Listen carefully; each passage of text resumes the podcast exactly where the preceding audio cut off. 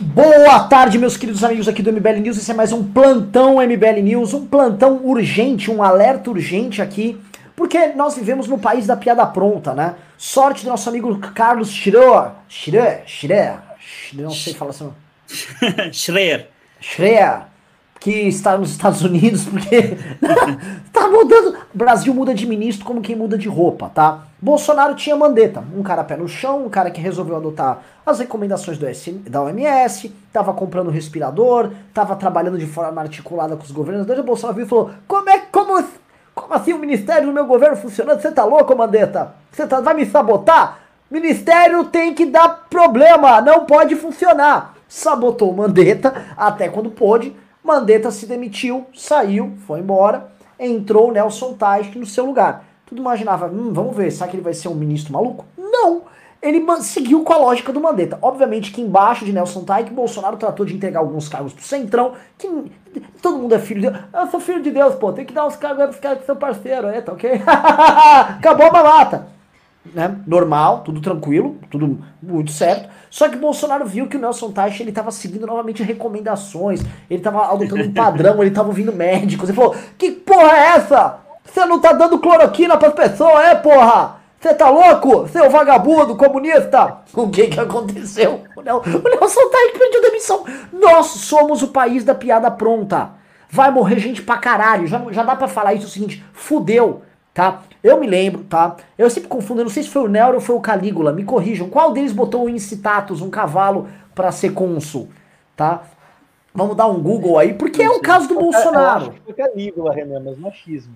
Eu vou botar aqui, se foi o Calígula. Calígula, cavalo. Acho que foi o Nero.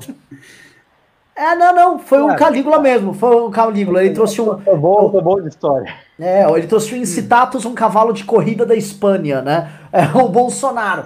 Bolsonaro bota, bota, bota o Luciano Hang aí, bota qualquer patriota aí que fala cloroquina. É isso, tamo fudido, gente.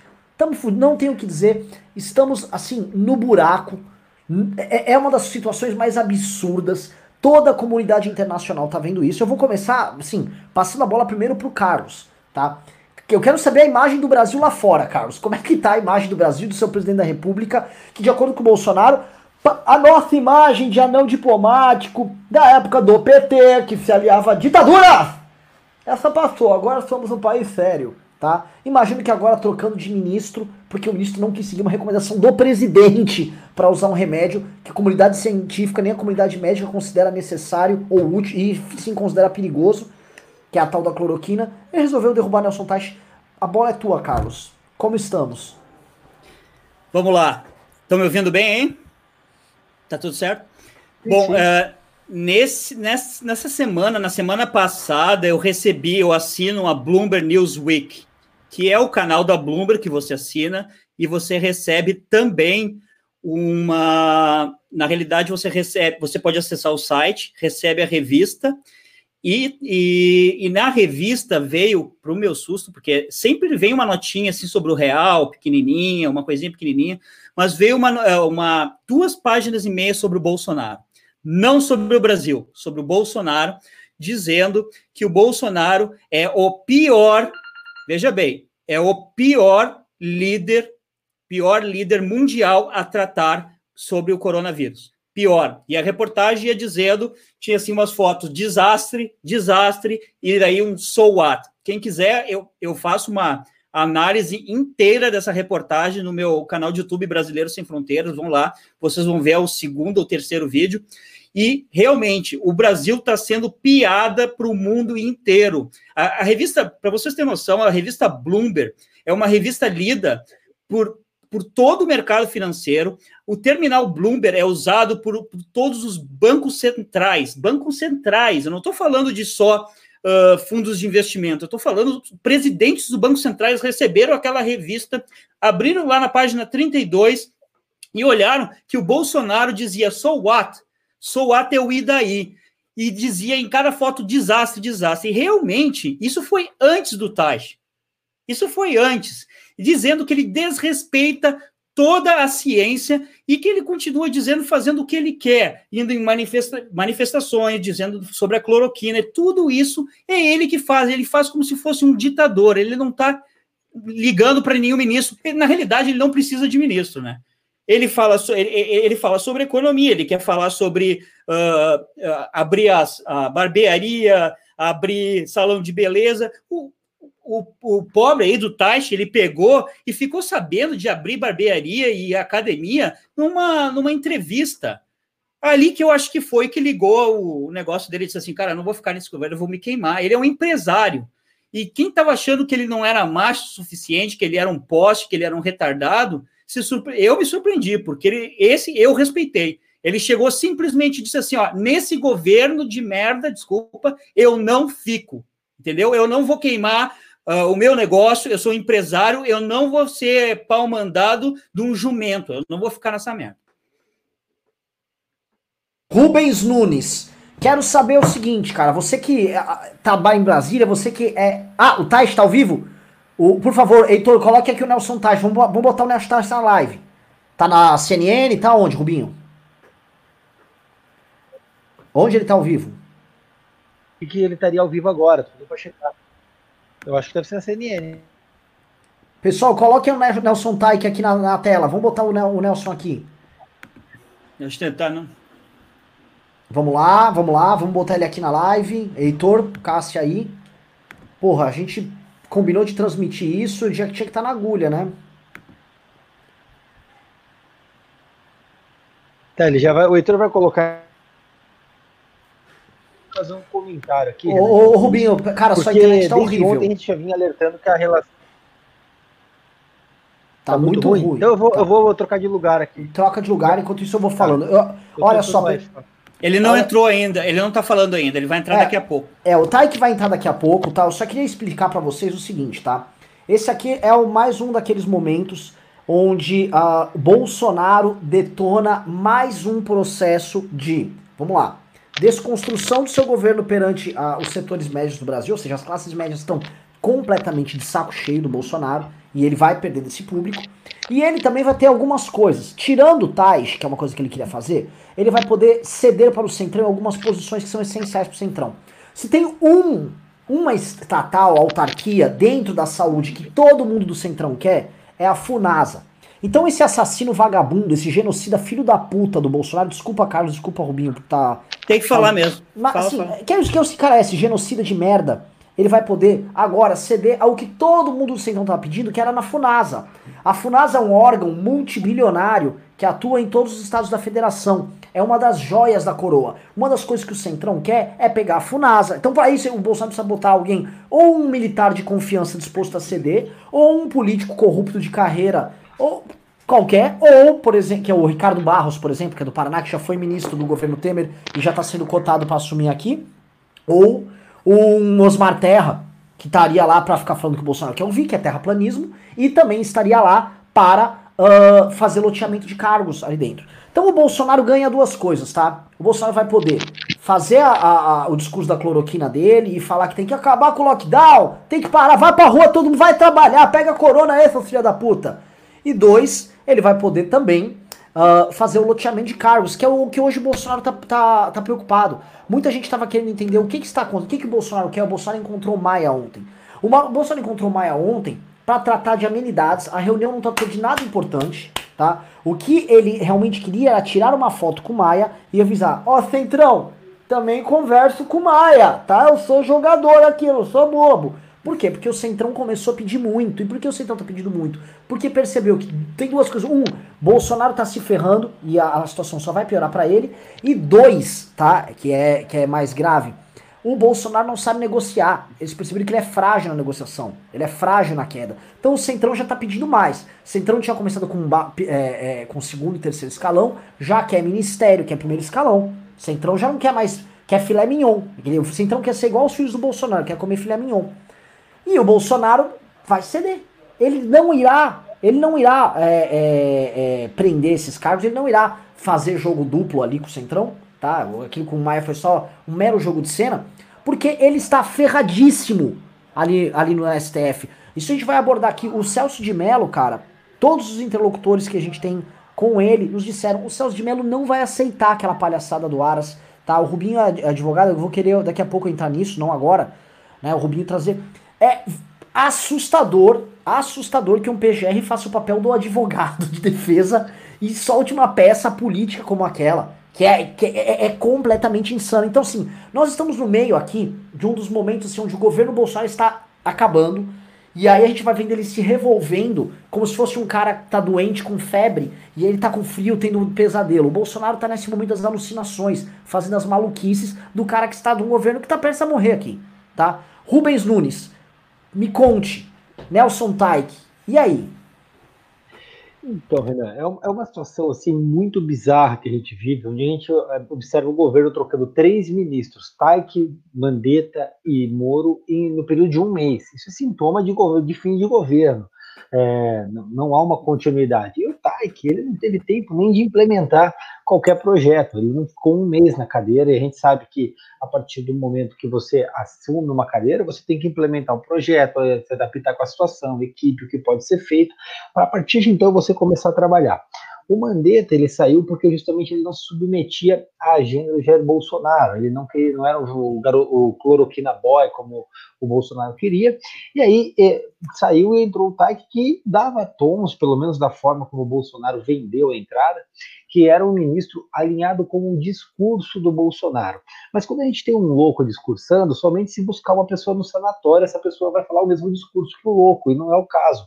O Taik é um empresário, uma pessoa conceituada, é um médico conceituado, e ele não pode vender loucura para a população e vender cloroquina. A gente não está fazendo um discurso contra a cloroquina. Eu acho que pode ser utilizada, tem resultados positivos, mas não é essa infantil como o Bolsonaro quer dizer.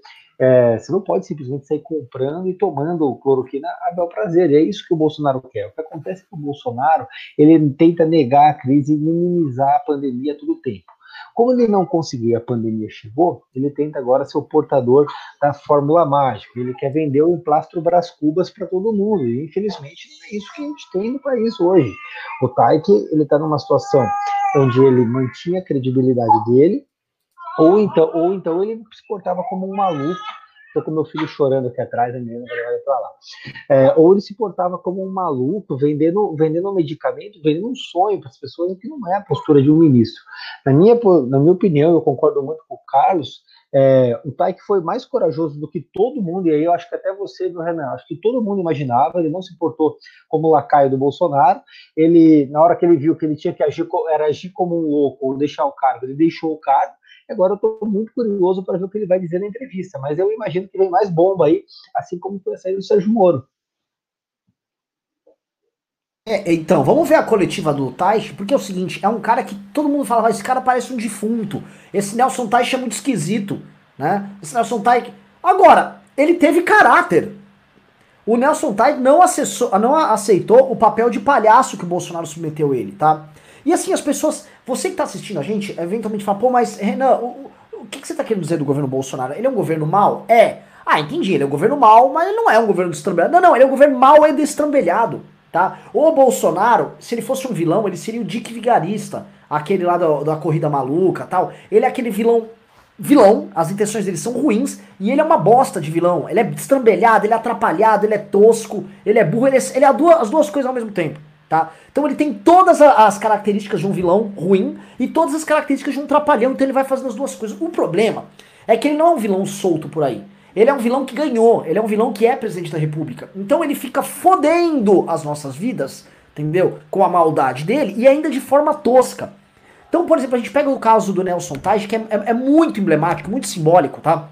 O caso do Nelson Taj é o seguinte, é, o Bolsonaro colocou ele para substituir o Mandetta e avisou: nosso acordo é o seguinte, você não vai falar nada que me desautorize em público. Suas coletivas aí você só vai.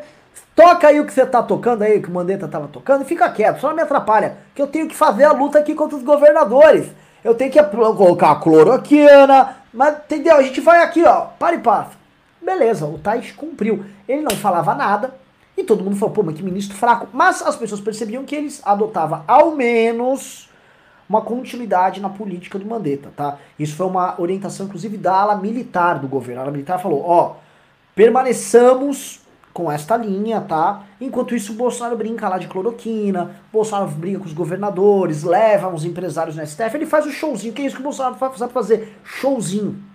Pois bem, começou a passar do limite quando nesta semana, no começo dessa semana, Bolsonaro libera, sem nenhum critério, academias, barbearias e salões de beleza, que foi literalmente o seguinte, você tem uma caixa, né, tá aqui uma caixa, com um monte de bolinha dentro com, sei lá, 300 atividades de, novamente, concessionária de carro, de, sei lá, loja de sorvete, a padaria, pet shop. E, e, e aí Bolsonaro vai lá, botou a mão lá, ah, academia, aqui ó, salão de beleza, barbearia.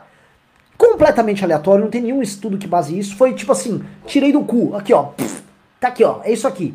E jogou lá e o Taish descobre isso no meio de uma coletiva de imprensa. Ele descobre isso pela imprensa. Isso é humilhante isto é humilhante para ele. Ele está sendo humilhado em público, humilhado perante os seus, humilhado perante os subordinados, perante os demais ministros, perante a imprensa. Ele é tratado como um idiota pelo presidente da República ali. O que mostra também não só o desrespeito, mas a completa descoordenação. O Bolsonaro está afim, prestem atenção, de tomar decisões baseadas na sua vontade política, na sua vontade de lacrar, na sua vontade de provocar os governadores, na sua vontade de encher o saco, de arrumar briga.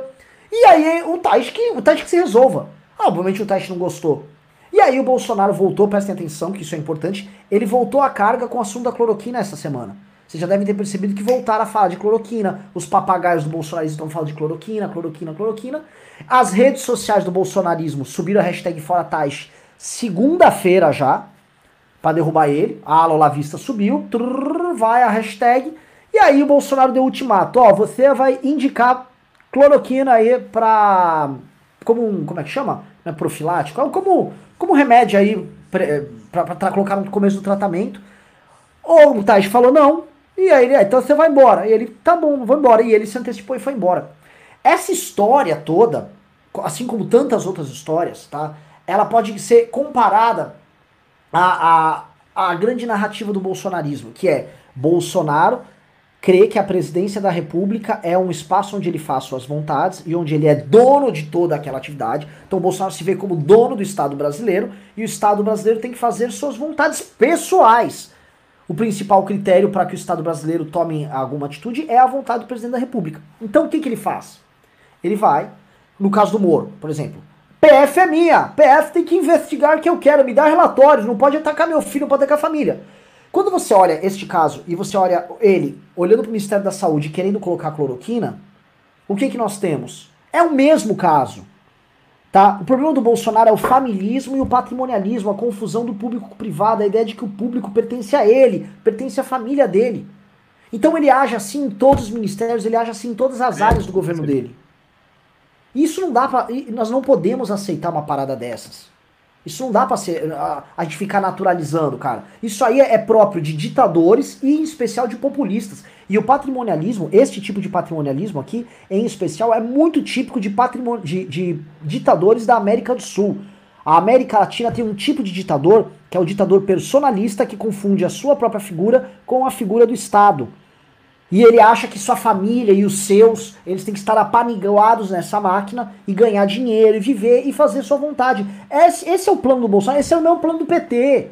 Esse é o plano clássico, esse é o plano dos coronéis do Nordeste. Essa é a forma que essa gente enxerga o Estado brasileiro. É por isso que o Estado brasileiro nunca evolui. É sempre essa máquina de privilégios, essa máquina de contradições.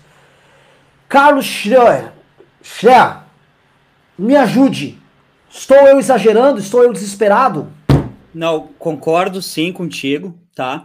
Principalmente porque o Bolsonaro é, era a favor do Hugo, Hugo Chaves. Eu não sei se o pessoal sabe, ele era a favor, quando o Hugo Chaves subiu no poder, ele era a favor do Hugo Chaves. Então, isso que, que tu falou da, da semelhança aí do, do que ele está fazendo de, com o Brasil, o projeto de poder que ele tem no Brasil é muito parecido com a Venezuela. Eu vejo esse, é, talvez não seja socialista, mas o projeto de ditadura me parece muito com, com, com o projeto de, de, de, ditadura da Venezuela. E esse negócio de cloroquina, o que, o que me parece, parece uma coisa meio de criança de dizer assim, ah, eu fui o primeiro a falar de cloroquina, porque tem muita gente que diz assim, ó, ah, eu fui o primeiro a falar de cloroquina, eu fui o primeiro a falar de cloroquina. Eu vejo uh, pessoas assim, uh, muito respeitadas no mercado, como o Hélio Beltrão, uh, falando de cloroquina. Ah, eu fui o primeiro a falar de cloroquina. A Renata Barreto, que é uma economista que até eu gosto de algumas opiniões dela, algumas, mas dizendo no Facebook dela, eu fui a primeira, eu fui a primeira a falar de cloroquina. Por que falar que fui a, a primeira a falar de cloroquina? Para que ser o primeiro a falar de cloroquina? Por acaso, algum desses, incluído o presidente, algum desses é médico? Algum desses sabe da, dos efeitos colaterais da cloroquina? Eu andei pesquisando algumas coisas. Tem cegueira, trombose. Vocês seriam responsáveis pela morte de pessoas, pela amputação de perna de pessoas, em dar cloroquina para todo mundo. O Bolsonaro quer botar no SUS como ordem para dar para todo mundo cloroquina. Os médicos vão se recusar. Eu tenho certeza que os médicos vão se recusar. Isso é uma loucura. Eu concordo contigo, Renan. Rubens Nunes, o que, que você acha? Tá sem, tá sem áudio. Eu aprender a desabilitar meu microfone, habilitar rapidamente. Mas é, eu concordo totalmente com o Carlos. O Bolsonaro ele transformou a, a cloroquina em projeto de governo, uma coisa completamente fora do normal. Afinal de contas, é um tratamento e ele pode funcionar ou não. Mas como eu conversava com o Carlos antes de você chegar, Renan, até aspirina tem tipo de pessoas que não podem tomar. Você não pode receitar isso, informar a cloroquina como um remédio tópico que pode ser tomado a qualquer tempo por qualquer tipo de pessoa. Eu não sou expert em medicina, está longe de ser minha área, mas eu sei que quando eu estou doente, eu, tenho, eu vou até um médico e ele vai receitar o melhor medicamento para mim de acordo com o meu diagnóstico. Mas infelizmente o Bolsonaro ele não está preocupado em salvar vidas. Primeiro ele não estava preocupado em reconhecer a doença, agora ele está preocupado em apresentar uma fórmula mágica para dizer que era só uma gripezinha e a cloroquina cuida. E infelizmente o ministro, felizmente, perdão, o ministro ele estava assim preocupado com a saúde das pessoas, médico que é, tem um juramento a cumprir, assim como o Mandetta, e ele foi lá e tentou manter essa linha. Só que o Bolsonaro ele está apegado à, à linha que ele quer seguir. A gente tem a gente de médico e louco, todo mundo tem um pouco. Só que no caso, a gente tem o louco querendo dar ordem no médico, e não dá para admitir esse tipo de postura. Uh, a gente pega e analisa agora, a gente perdeu, o Taishi simplesmente foi um mês jogado fora no combate ao coronavírus, em meio uma pandemia, justamente agora que o Brasil já passa de 12 mil mortes, são mais de quatro World Trade Centers de mortes que a gente tem no país, são mais de 200 mil, 200 mil pessoas contaminadas, e o Bolsonaro continua com o mesmo pensamento de março de 2020, onde cloroquina é a fórmula mágica. Os países já estão pensando em vacinas, estão pensando em tratamento, estão pensando em, em profilaxia, estão pensando em formas de resolver, e o Bolsonaro continua mantendo o mesmo discurso, a mesma retórica, e o pior, ele vai a medidas extremas, porque ele demite ministros, ele muda cargos, e com isso ele muda completamente a figura do ministério.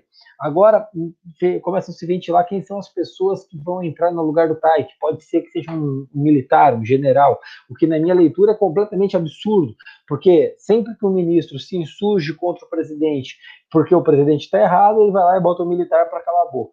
Ou então ele vai colocar uma especialista que estava falando muito disso. É. Ó, a gente vai ter o Taik aí, depois eu continuo, Renan. acompanhar agora o que diz o ex-ministro da Saúde, Nelson Teich. Acompanhe. Vai começar agora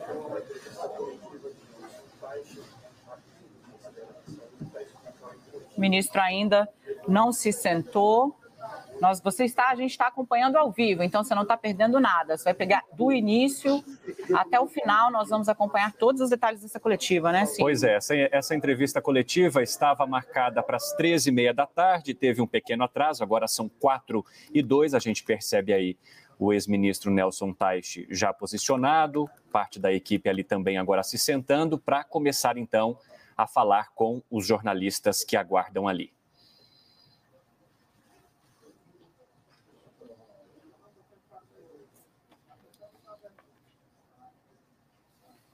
Todos de máscara, o que já é uma sinalização. Vamos acompanhando. O ministro vai começar.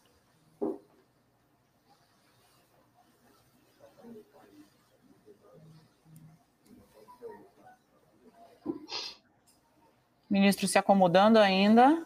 Tirou. Vamos lá, vamos acompanhar. Pessoal, boa tarde.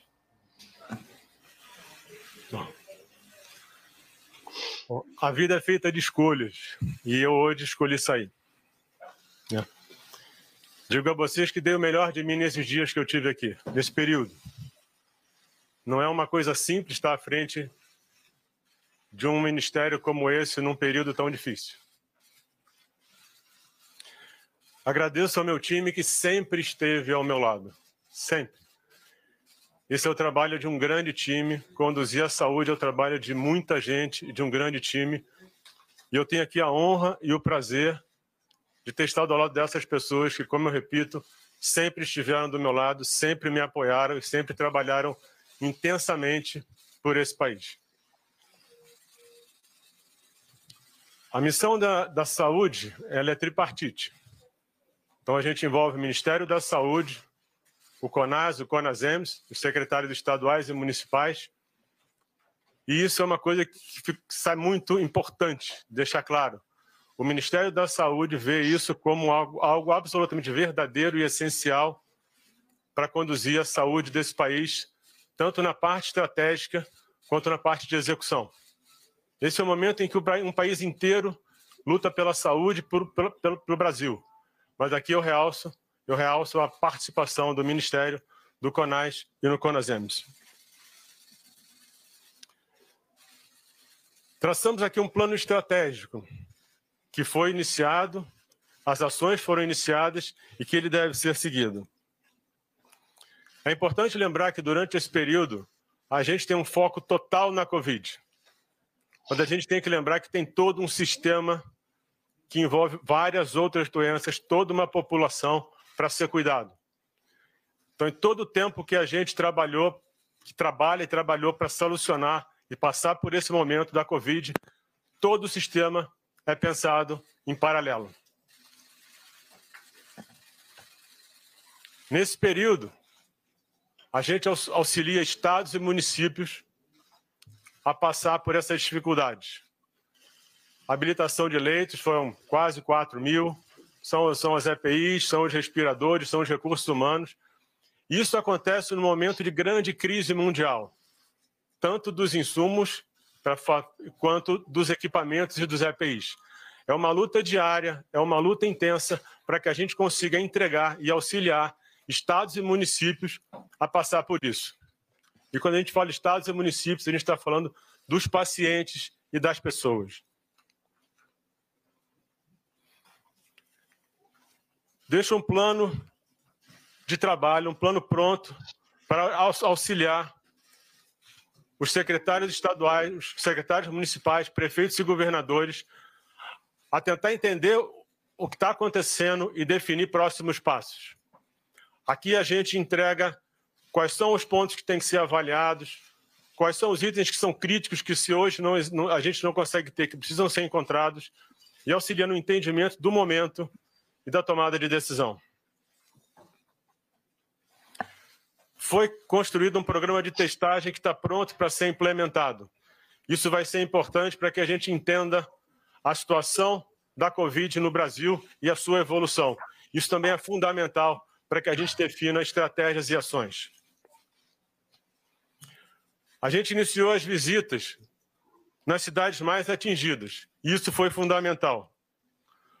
Que é fundamental você estar na ponta, foi fundamental para a gente estar com essas pessoas, entender o que acontece no dia a dia, ver o que ver o que está sendo feito, entender melhor o que acontece na ponta. Esse entendimento foi fundamental para desenho de ações que foram implementadas em seguida. Isso é uma preparação para ir em outros lugares, em outras cidades. E cada cidade que a gente vai, a gente está melhor preparado para enfrentar o desafio. Aqui eu agradeço aos profissionais de saúde mais uma vez. Quando você vai na ponta, que você vê o que é o dia a dia dessas pessoas, você se impressiona a dedicação dessas pessoas correndo risco o tempo todo do lado dos pacientes e das pessoas é uma coisa realmente espetacular. Eu agradeço ao presidente Jair Bolsonaro a oportunidade que me deu de, fazer, ter feito parte do Ministério da Saúde, porque isso era uma coisa muito importante para mim. Seria muito ruim na minha carreira não ter, não ter tido a oportunidade de atuar no Ministério pelo SUS. Eu deixei uma, eu escrevi uma vez que eu fui uma pessoa formada, eu nasci graças ao serviço público. sempre tem escola pública, minha faculdade foi pública, minhas residências foram em hospitais federais. Eu fui criado pelo sistema público. E o mais importante de tudo é o seguinte: eu quero fechar isso para vocês. Eu não aceitei o convite pelo cargo. Eu aceitei porque eu achava que podia ajudar o Brasil e ajudar as pessoas. Obrigado.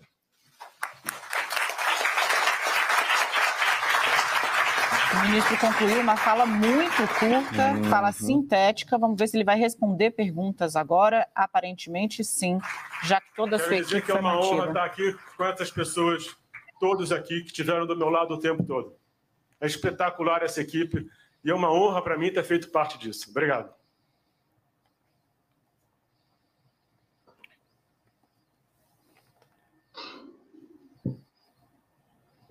A gente está acompanhando aí, segue acompanhando. O ministro não se levanta, o que me dá a impressão de que sim, vai responder a perguntas dos colegas que estão ali noticiando e acompanhando. O ministro agora retorna com a máscara para o rosto, ele havia tirado para falar não respondeu perguntas. Nelson Teich está se levantando. Foi uma fala curtíssima. Começou aí por pois é. volta é. de quatro horas e dois minutos. São quatro e nove agora e o ministro já encerrou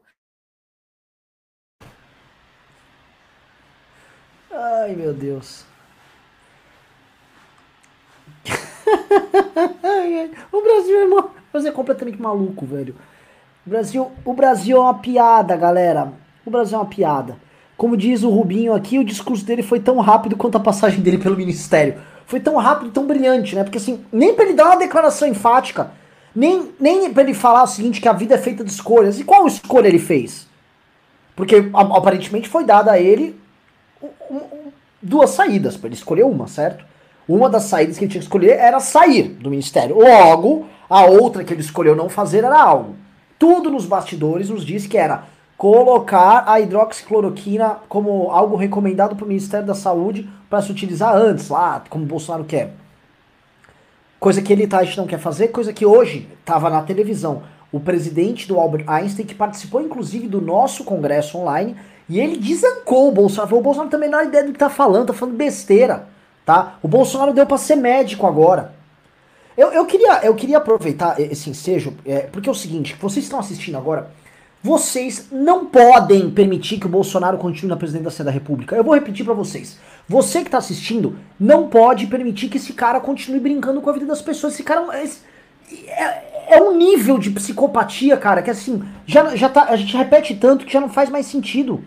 Eu não aguento mais vir online aqui pra falar pra vocês para narrar o último grande absurdo desse bosta.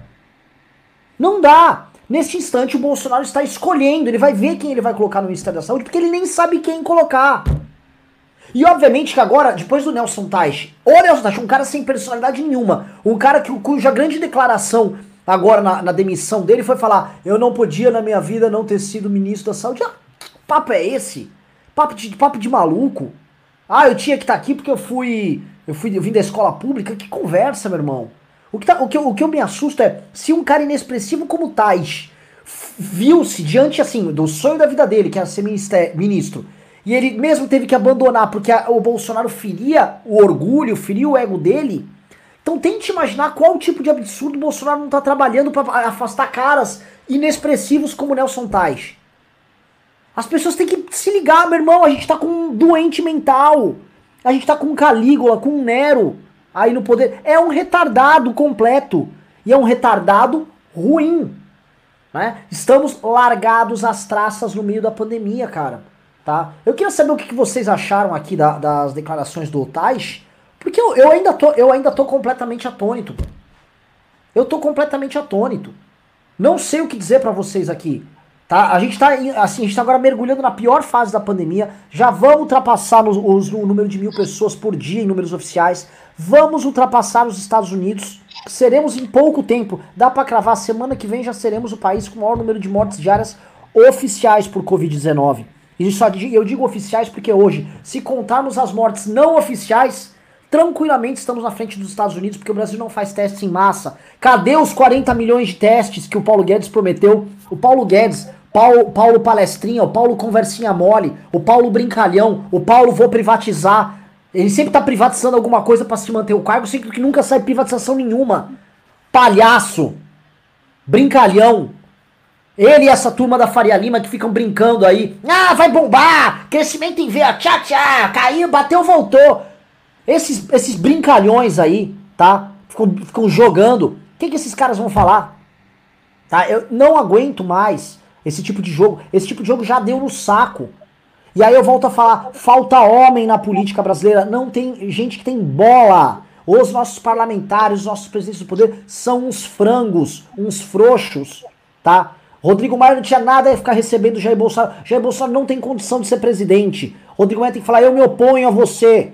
Entendeu? Eu, como presidente da Câmara dos Deputados, eu me oponho a você porque você é um louco. Você é um assassino. É isso que tem que fazer. O Eduardo Cunha foi macho de fazer isso com a, com a maldita Dilma Rousseff, com aquele, com aquele demônio de saia, aquela Dilma Rousseff. E agora, diante do Bolsonaro, a gente vê essa coligação de homens fracos. É como se fosse um grande exército de frouxos, incapazes de falar pra esse homem que precisa ser dito. Que, que Câmara de Deputados de merda que nós temos, que Senado de merda que nós temos. Que legislativo de merda, que bosta de Dias Toffoli, todos homens frágeis, homens fracos, tá? Novamente eu vou repetir, vocês estão assistindo aqui, o, o MBL está fazendo o que o resto da oposição inteira, incluindo a esquerda, deveriam estar tá fazendo e não estão fazendo. A gente pede pedido de impeachment, a gente processa, a gente fala o que precisa ser dito. Agora não é todo mundo que está fazendo isso. Eu nunca vi, esse aqui é o segundo processo de impeachment que eu participo, que eu tô ativo participando. E eu não. É impressionante, o outro parlamento que nós negociávamos, conversávamos com todos os defeitos, corrupto. Você tinha homens ali. Não, vamos derrubar Dilma, não, entra com impeachment, vamos junto. Eu vou, ó, oh, meu partido vai demorar, mas eu vou entrar. Aqui tá todo mundo com medo, todo mundo se cagando, um bando de frouxo, um bando de marico, um monte de cara que não honra as próprias calças. É, é assustador. Aí vem, porque é o seguinte, desculpa eu, eu me estender um pouco aqui. O, o, eu olho aqui pro empresariado, é um bando de vagabundo Pior tipo de empresariado do mundo. Eu vou até quando passar pro Carlos, quero saber se o empresariado americano tá adotando essa mesma linha de vagabundagem co completa. Esses empresários que ficam lá, não, não, eu tô com o Bolsonaro, não sei o quê. Luciano Hang, um merda. Um excremento. Um brincalhão. Todos esses caras que ficam tirando onda, gente do mercado financeiro, estão todos com a mão cheia de sangue, como disse o Lima Duarte. Eles vão lavar as mãos numa bacia de sangue, esses caras. Tá? Brincando de Brasil no meio de uma pandemia e ainda vai lá e se enrola na bandeira do Brasil e fala que é patriota. Meu irmão, esses caras falam que a, a nossa bandeira não, jamais será vermelha. É mentira. Vocês estão se enrolando na bandeira do Brasil e sujando ela de sangue, seus vagabundos. Bando de vagabundo. Bando de populista filho da puta. A começar por esse presidente da república canalha. Tá? Só tem canalha e para enfrentar o canalha tem esse exército pequeno de Branca Leone que a gente tem aqui. Porque o resto, tá? É um bando de frouxo. Frouxo, eu quero saber se vai ter governador se pronunciando. Eu quero saber se o Rodrigo Maia vai soltar outra nota. Nota, estou muito preocupado. Estou preocupado com, o, com a, o Nelson Taj saindo. Tá sempre preocupado. Tá, tá três meses preocupado. O Bolsonaro já já tá passando a mão na bunda dele. Ele tá preocupado. Você nota, ó, ele não pode passar a mão na minha bunda. Isso aqui é, uma, é um desrespeito. Pelo amor de Deus, meu irmão. Que isso? Que isso? Pilantragem. É só pilantra, só vagabundagem. Esse Bolsonaro. Agora eu já vou misturar com outro assunto. Esse Bolsonaro canalha, esse brincalhão, esse palhaço vagabundo, ficou hoje. As vésperas do, da demissão do Taish, tava naquele, naquele curralzinho que ele fica lá com aquele bando de débil mental, aquele bando de retardado que vai lá ficar. Ai, presidente! Boa! Aquele bando de QI de, de ostra lá. E esses caras, ele fica lá hoje achando que todo mundo é otário. Eu falei PF, mas não quer dizer Polícia Federal, quer dizer a segurança. Ele acha que todo mundo é retardado, esse cara. Quem esse cara pensa que é? Como é que a gente. Como isto é aceito? Como é que tem deputado que tem a cara dura de ficar recebendo aqueles salários que eles têm, enche o gabinete de funcionário, fica andando lá pro Brasília e não menciona a possibilidade de impeachment? Gente que não honra a própria casa, mamador, vagabundo, filho da puta. Desculpa. Carlos, a bola é sua. Bom, uh, seguinte, eu acho assim, ó, que a maioria dos empresários realmente não querem se expor para não ter problema com pessoas que ainda gostam do Bolsonaro. A gente acha que uh, as pessoas que ainda gostam do Bolsonaro são só tiozinhos do, do WhatsApp, são, são pessoas loucas e tal. Mas no Rio Grande do Sul, por exemplo, de onde que eu sou, ainda tem, infelizmente, e eu incluo assim até pessoas que eu conheço, pessoas que uh, acreditam que se não foi o Bolsonaro, volta à esquerda. Então eles ficam apoiando esse cara e não tem jeito, tá? Então eu penso o seguinte: tem muito empresário que está quieto e não quer se posicionar de jeito nenhum.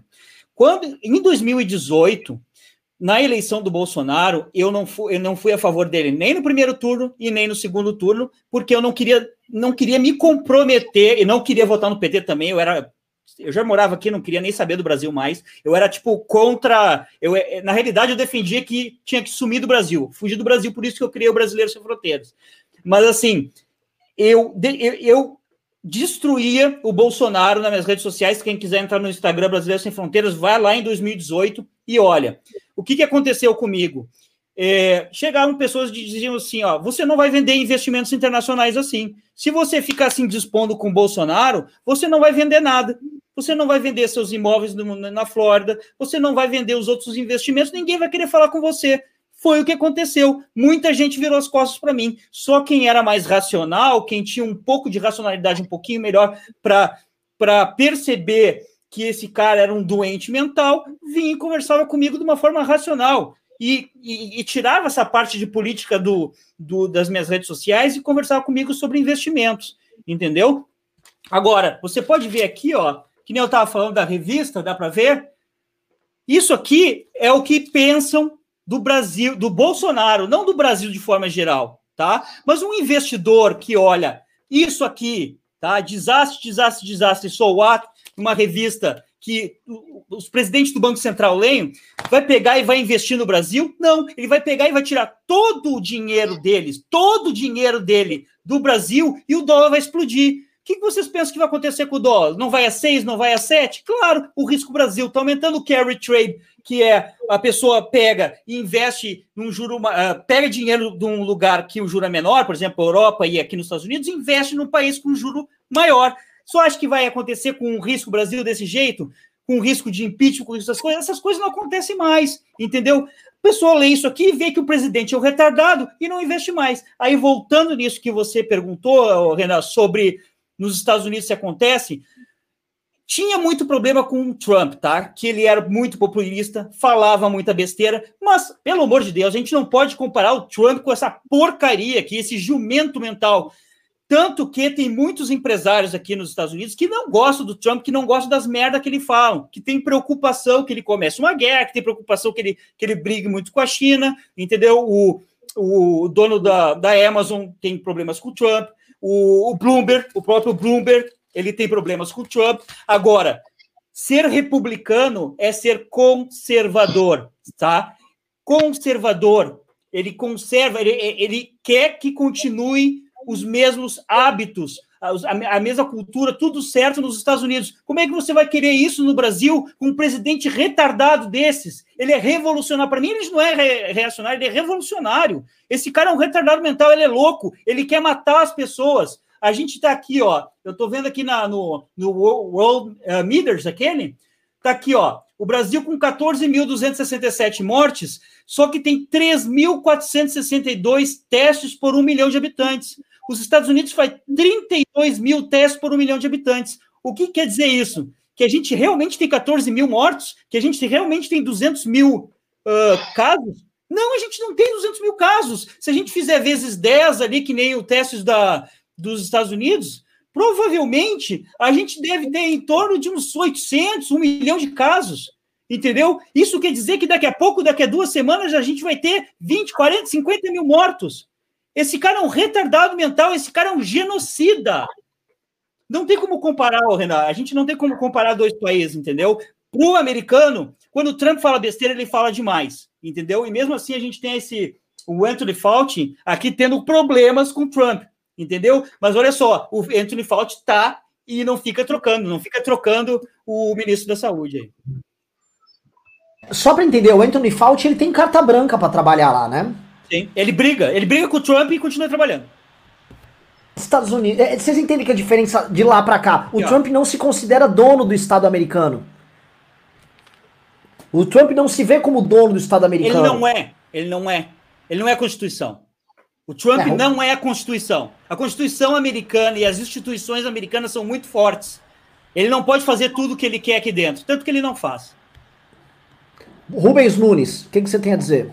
Bom, né, é, é lamentável, é um desastre para a saúde pública, não apenas a saída do Taik, mas a nomeação dele, a forma como o Bolsonaro conduz a saúde pública. Eu acho que o discurso dele pode ser resumido em a vida é feita de escolhas, e hoje eu escolhi sair. Isso dá muito claro que ele não tem não, não é um ministro que chegou com um compromisso, não tinha um compromisso com o país, não tinha um projeto de saúde, não conhecia absolutamente nada do que ele ia implementar, mas ele tinha uma certeza ele não poderia vender é, curandeirismo, ele não podia vender simpatia, vender sangria para as pessoas como, como cura do coronavírus. Ele não é um pajé, ele não está ali simplesmente para falar o que o Bolsonaro quer. O fato é que o Bolsonaro ele quer um idiota, um imbecil convicto como como ministro da Saúde para trabalhar no papel do que ele simplesmente possa manipular, como ele possa conduzir da forma como ele bem entenda. Isso deixou muito claro na saída do TAI, uma pessoa sem qualquer brilho político, uma pessoa sem qualquer a acepção grande, ele foi colocado na secretaria, empenhou um papel pequeno, atrapalhou, atrasou um mês essa, a, o combate ao coronavírus no país e abandona a saúde do país, justamente no momento que o país mais precisa de um ministro. Aqui eu não culpo o Taik de tudo isso, não. Eu culpo mais o Bolsonaro por tudo. Primeiro, porque ele não soube escolher, segundo, porque ele demitiu o Mandetta e principalmente porque ele nega conceitualmente a dimensão do problema do coronavírus. Eu volto a dizer, o Brasil beira aí o colapso, são mais de 200 mil infectados, são mais de, do, de 13 mil mortes já com, é, com, computadas no país. Você bem colocou, Renan. O Brasil vai, bater mil mortes por dia, isso vai continuar aumentando. E o Bolsonaro continua dando showzinho. Ele vai naquele cercadinho dele, fala bobagens, fala mentiras, faz grandes chavões e ele quer um ministro que faz chavões. Ele quer um ministro que venda sonhos. Não dá para conduzir a saúde pública do país sem um compromisso de salvar vidas, um compromisso de construir uma saúde é, que atenda a necessidade da população. O Bolsonaro ele não é um presidente que está preocupado com a necessidade da população, ele não é um presidente que atende a necessidade da população, ele não é sequer um presidente. Ele, ele é uma figura caricata, ele é uma figura circense que fica na presença da República brincando, lacrando, se portando como se ele estivesse no parlamento, como se ele estivesse no churrasco, como se ele estivesse numa Câmara Municipal.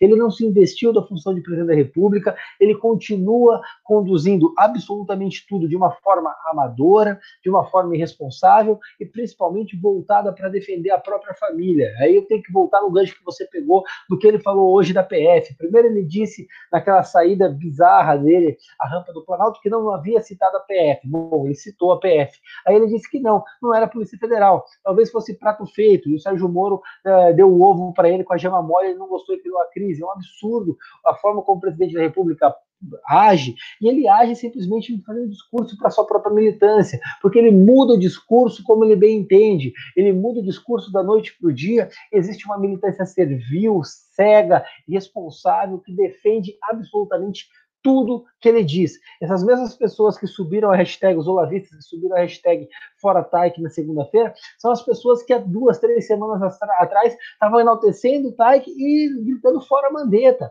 Ou seja, sai Moro, sai Mandetta, sai Taik, sai Bebiano, todos eles estão errados. A única pessoa certa nesse governo é Jair Bolsonaro para essa militância servil. A única coisa que me, que me deixa tranquilo nesse bolo todo é a certeza de que assim como o PT caiu, com aquele mar de petistas chorando, e, e, e, sempre que eu falo isso, me vem a figura daquele gordinho com a, com a figura a, escrito assim, Dilma, e ele chorando. Eu tenho certeza que essas pessoas, esses Alan dos Santos da vida, esses olavistas, eles vão estar chorando a queda do Jair Bolsonaro muito em breve, porque não há como o país ter um líder irresponsável, o Velho. líder do combate ao coronavírus no Brasil. Velho, assim, é, é, você estava comentando isso agora, eu, me lembrei. A, a, essa renca de vagabundo, porque assim, quem tá assistindo aqui a live, primeiro assim, vou perguntar para quem tá no chat aqui. Você, quem quer que o Bolsonaro tome o impeachment, digita 1. Quem quer que o Bolsonaro tome impeachment e seja preso, digite 2. E quem quer que esse bosta fique, digite 3. Mas já aproveita e digita 3 logo com o casco do, do seu jumento do cacete, tá? Já digita aí, vai ficar, digita, aperta o 3 aí igual um retardado, tá? O, Rubinho, a veemência com que a gente está falando isso é a veemência de quem participou, volto a repetir, nós participamos da queda de Dilma Rousseff. E estamos vendo agora o mesmo processo acontecendo com o Bolsonaro agora, e as lideranças que importam no Brasil não estão participando desta merda. Só tem vendido, meu irmão. Eu, eu, a repercussão que tá tendo, novamente, na, no mercado tal. Não, veja bem, vamos ver quem vai ser o nome, quem vai ser o nome. Este filho da puta amanhã tá fazendo piada com isso. Amanhã é sábado. Sábado é o fim de semana. Você sabe o que vai acontecer no fim de semana? Eu vou, eu vou falar pra vocês, vocês me cobram na segunda-feira. Pode recortar o vídeo. Me cobra na segunda-feira. Segun, sábado e domingo vai ter marcha daquele bando de retardado vestido de amarelo. O cara põe a roupa amarela lá. Vai sair todo mundo lá na rua falando fora Maia, sendo que o Bolsonaro foi lá pelegar pro Maia, foi lá tentar comprar o Maia. Fora STF, sendo que o Bolsonaro tenta comprar o Toffoli. Contra o establishment, sendo que o Bolsonaro tá usando o PGR pra atender ele. Tá? Vai aquele bando de débil mental. Vai sair na rua de verde amarelo. É, é fake vírus. Aí eles vão morrendo, que eles vão pegando o vírus, vai todo mundo morrendo ali. Um dos líderes deles tá morrendo, outro líder em São Paulo tá morrendo. Outro que sai em São Paulo é aquele, aquele garoto coitado, borderline ali do, do Paulo Cogos. Né, um menino atrapalhado, que se ele sai na rua, a mãe manda voltar pra casa. Parece aqueles moleques que vai brincar com, os amigos na rua e falar: Paulo Cogos, volta pra casa! Vem brincar em casa! É isso. São os idiotas do bolsonarismo, o, o, a, é a tropa genocida deles ali, que fazem. Prestem atenção, você que tá assistindo aqui essa live e que vem do campo da direita, tá? Você que veio do campo da direita. Preste atenção, todos os nossos símbolos estão sendo jogados no lixo. Quando um esquerdista falava assim, vocês são fascistas, a gente virava dois, três anos atrás e falava, fascista é a tua mãe, seu, seu vagabundo. Fascista é você, tá? Que chama a, a gente de fascista, mas imita na Venezuela as tropas fascistas do Mussolini com as milícias vagabundas do Hugo Chávez e do Maduro. O que, que nós temos hoje aqui? Hoje o esquerdista vira, viu? A direita é fascista. Vocês têm milícias aqui. Os caras já têm milícia, meu irmão. Aquela turma daquela retardada daquela Sarah Winter lá, andando lá por Brasília, pra lá e pra cá. Raul, Raul, achando que é 300. Um monte de vovô que dá um soco no peito, quebra a própria costela. Uns caras completamente perdidos da vida. E o Bolsonaro recebe, o presidente da república recebe essa tropa de malucos. O presidente da república chama seus empresários para apoiar isso. Não, isso não, isso não é normal. Gente, o, o Bolsonaro não tenta, assim, eu até perco a palavra. O Bolsonaro é aquele cara, assim, que as pessoas falam, ih, será que o Bolsonaro não tá passando do ponto? É como se virasse, óbvio que eu tô, seu burro, eu quero dar um golpe. Isso não, veja só, não podemos levar a sério. É óbvio que eu quero dar um golpe, eu vou, quer que eu chamo? Vou chamar uma milícia aqui, ó. Ô, Sarah Winter, vem pra cá. Né? Não, não, o Bolsonaro. Você quer que eu falo? Quer que eu falo na reunião que eu daria um golpe de Estado? Tá aqui, ó, tá na reunião, tá na reunião dia 22, ele fala! Ele fala! Não, não, mas o Bolsonaro não é genocida. Né? O Bolsonaro não, quer, Bolsonaro não vai ficar trocando os ministros, o comandante do, do Ministério da Saúde no mesmo. Vou trocar duas vezes! Tá entendendo? É porque eu quero cloroquina. Não, não, o Bolsonaro tá exagerando. Eu tô! O Bolsonaro ele faz questão de mostrar para você que ele quer matar a gente, que ele tá cagando para as pessoas, que ele tá pouco se lixando para as complicações geradas pelas atitudes dele e que ele, prestem atenção, quer dar um golpe de Estado. O que mais o Bolsonaro precisa fazer?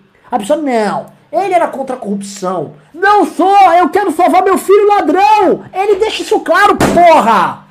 Caralho, as pessoas são retardadas. Aí eu fico vendo na imprensa o comportamento das pessoas. Não, veja bem. É sempre aqueles mesmos, né? É, é Augusto Nunes, né? Augusto Nunes é tão. Esse cara é um, é um merda tão grande.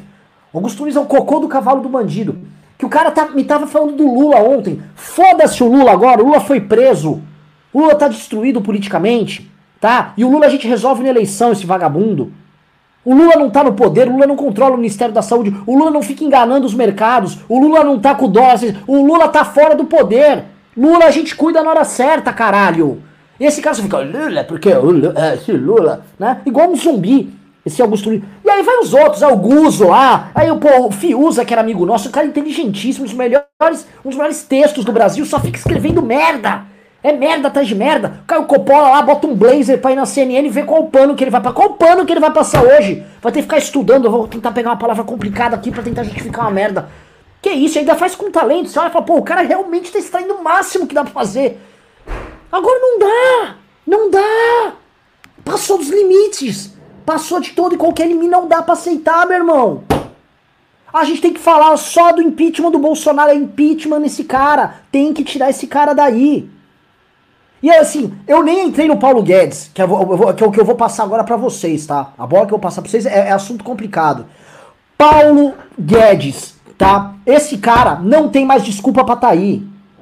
Esse cara não tem mais desculpa pra estar tá aí. O Nelson Tais teve a dignidade de pegar as coisas dele. Ele não é ninguém, o Nelson. Ninguém nem sabia quem era esse cara. Esse cara teve a dignidade de pegar as coisas dele e falar: Eu não vou ficar nessa putaria desse cargo. Eu não vou submeter o povo do meu país a maluquice, a sandice do Bolsonaro e não vou assinar atestado de óbito dessas pessoas. E aí o, pa o Paulo Guedes, não, o liberal, não sei o que, tá lá e fica ainda iludindo o mercado. Veio falar hoje que queria privatizar alguma coisa, que queria privatizar o Banco do Brasil. Carlos, o Paulo Guedes falou que queria privatizar. Hoje, alguém acha que o Paulo Guedes vai privatizar o Banco do Brasil? Alguém acredita? Você que tá vendo aqui, você acha que esse, esse brincalhão vai privatizar alguma coisa? Ele não vai privatizar nada. Você conversa mole. Você conversa, quem manda hoje lá é o Centrão, e olhe lá. Assim, ele não tem a mínima condição de privatizar putaria nenhuma. Aí fica enganando.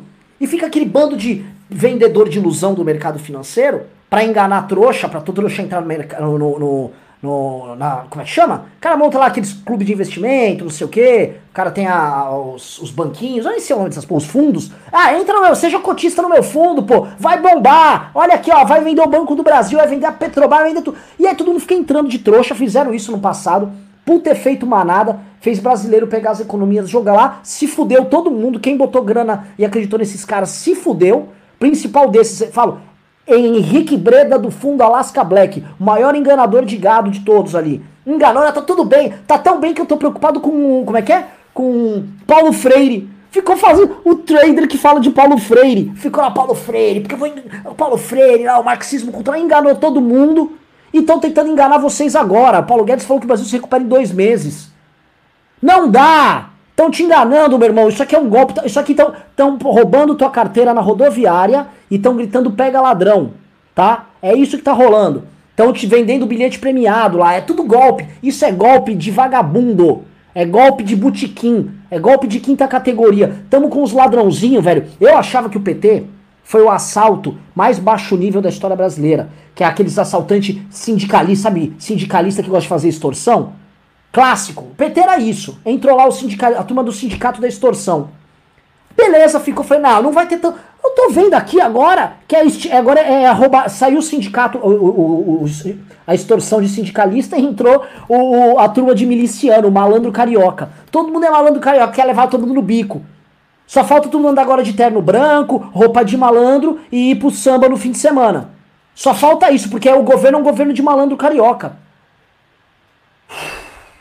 Caralho, eu fico indignado. Vocês estão aqui nessa live, vocês não podem aceitar isso. Puta que pariu. Bota aqui, ó, bota aqui, na, aqui no comentário hashtag fora Bolsonaro. É fora Bolsonaro nesse vagabundo. Pau nele. Carlos Schrer. Tá, vamos lá.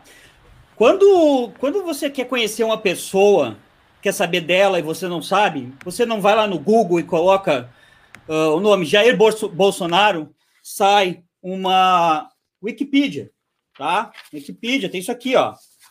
Várias páginas.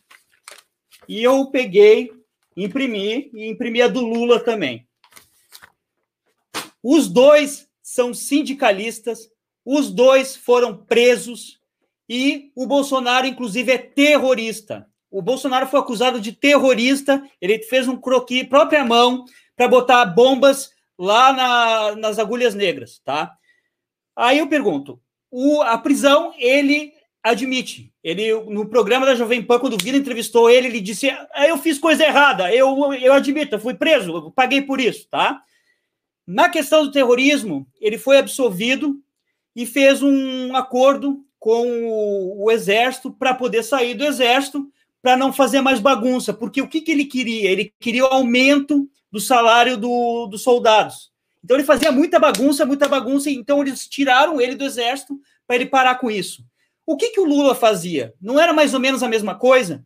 Então, quando eu vi em 2018 esse cara subindo, eu disse assim: vou, vou ver quem é esse cara. Por que, que o povo não fez a mesma coisa? Começaram a acreditar, ele é o único cara honesto no Brasil. O Lula não disse que eu, ele é o homem mais honesto no Brasil também? Para mim, os dois são iguais. Para mim, os dois são a mesma coisa. Como pode ter sido voltado um cara desse? E outra, eu vou te dizer outra aqui, ó. Vou dizer uma coisa para vocês. No governo Lula, tá? E no governo, até no governo, o governo Dilma no final estava meio bagunçado também, mas o governo Lula, o cara, é, o, o Dirceu mandou ele fazer o negócio seguinte: vamos fazer uma carta tá, para o povo e vamos organizar a economia, porque assim a gente controla todo mundo, faz organizado, faz o que a gente tem que fazer e rouba. Tá? Eles são, pelo menos, mais inteligentes do que esse jumento. Tá? Pode falar o que quiser desses caras. Eles são ladrões? Sim. Agora, cara, o Lula, até o Lula é mais inteligente do que esse jumento. Até o Lula é mais inteligente. Agora botaram o cara, o pior cara que podia botar na presidência, colocaram.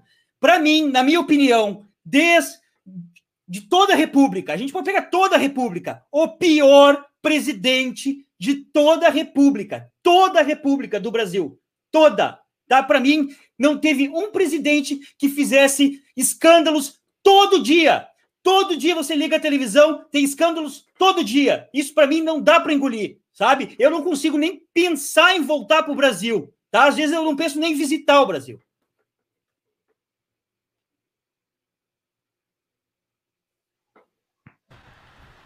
Muito bom, ó, Carlos, muito bem colocado. Você lembrou um ponto aqui, tá? Só lembrar que o Bolsonaro era cotado para participar do atentado terrorista ao Rio Centro, aquele que deu merda e eles se explodiram ali, tá? O Bolsonaro era ligado à linha dura da ditadura e ao mesmo tempo era de uma ala que era sindicalista, ele queria mamata e também queria a linha dura da ditadura ali no final dos anos 80. O Bolsonaro era o que havia de pior. Quais são as duas piores facetas? Só de passar pro Rubinho, só pra galera não esquecer. Quais são as duas piores facetas do exército brasileiro? Vamos lembrar sempre, o nosso exército brasileiro ele é mamateiro, pijameiro, corporativista, adora uma mamata, é hiper salário, hiper aposentadoria. O exército brasileiro é disparado a instituição mais mamateira, ganha do Ministério Público, ganha dos juízes, é um absurdo e tem uma ala autoritária. Você tem uma parte que é mais ilustrada, democrática tal, mas tem uma ala que não, tá? O Bolsonaro consegue ser das duas, ele é da mamata, ele é autoritário, ele é o cocô do cavalo do bandido, Rubens Nunes. Renan, é um absurdo a postura que a gente tem desse presidente da República. E aí, cara, eu quero pegar no ponto do Paulo Palestra Guedes. A gente tem um ministro da, da Economia, que seria o grande trunfo. E, e, você colocou um ponto que é muito importante. Toda hora ele vai privatizar alguma coisa. O que, que ele entregou de privatização até agora? Absolutamente nada. O Paulo Guedes é um grande do vendedor de sonhos, ele é um ilusionista. Ele fica enganando gados, enganando, enganando burros, ah, vendendo sonho para todo mundo, e ao mesmo tempo ele não entrega absolutamente nada. O Paulo Guedes não, não privatiza absolutamente nada, não passou reforma administrativa que ele nunca passar, não passou reforma tributária. Eu tive numa reunião que ele estava na reunião no começo do ano, como ministro Paulo Guedes. Ele disse que a agenda até junho era reforma administrativa, reforma tributária. Tudo bem, aconteceu o coronavírus, mas ele deu um cronograma de agenda que estava atrasado em um mês o cronograma que ele passou a cumprir antes mesmo de existir o corona. Ele já não cumpria o que ele devia apresentar como pautas. O Paulo Guedes, na verdade, ele é um grande um engodo, ele é um enganador, é, é um enganador oficial do presidente da República e serve de muro para o Bolsonaro, porque toda vez que chega no assunto de economia, ele é a muleta que o Bolsonaro usa para justificar as próprias cagadas. O, o, o, Paulo Guedes é o passador de pano oficial, é atrás da pessoa a qual o Bolsonaro se esconde. E aí se colocou num ponto que eu acho importante a gente, a gente frisar aqui, daquela reunião ministerial que aconteceu onde o Bolsonaro ficou muito claro ali que o Bolsonaro estaria agindo para proteger a própria família, querendo interferir, disse claramente que interferir na Polícia Federal e chutou o Sérgio Moro do Ministério por conta de não abrir a interferência dele na Polícia Federal. Bom, queriam um crime, tá aí o crime. O crime era ele interferir para beneficiar a família. Você tem o áudio do Jair Bolsonaro confessando isso. Esse é o crime do Bolsonaro.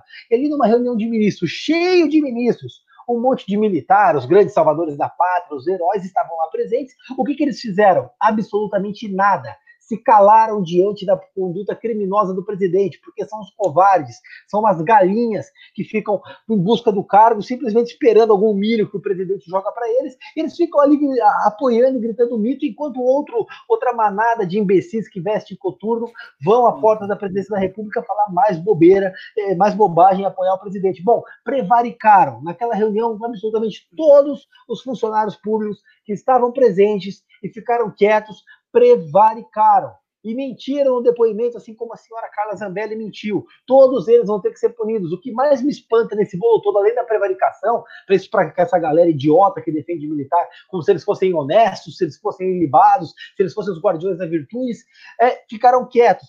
E aí vem o senhor Augusto Aras, o petista da PGR, nomeado pelo Bolsonaro, e a partir do momento que abriu o inquérito e começou a investigar, o que, que o Aras fez? Foi para o pau, foi para cima do Bolsonaro, foi investigar, vou averiguar como o Ministério Público faria com qualquer bandido, assim como o Bolsonaro é. Não, ainda não.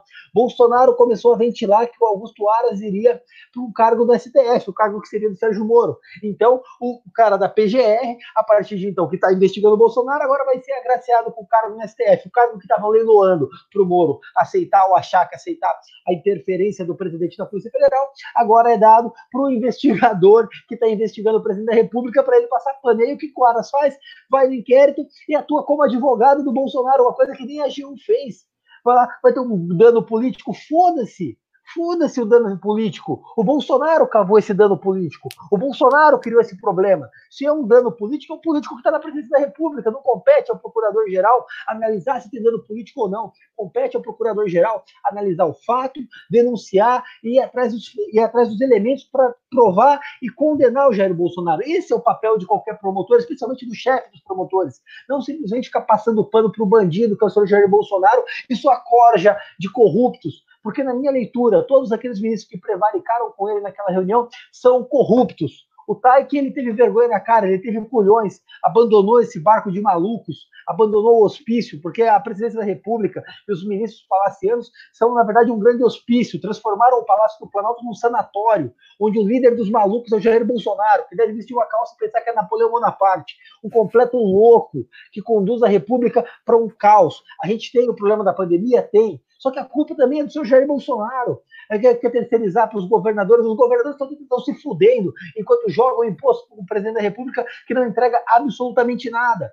E ao mesmo tempo, o que, que o próprio Jair Bolsonaro faz? Baixa MP 966 de 2020, que diz o quê? Que todos os crimes de improbidade praticados por, pelo presidente, por prefeito, por governador, como o próprio João Dória, que comprou três vezes mais caro respirador aqui, não são mais crimes. Ou seja, o Bolsonaro critica os governadores, edita MP para beneficiar os governadores. Critica o Centrão, faz acordo com o Centrão.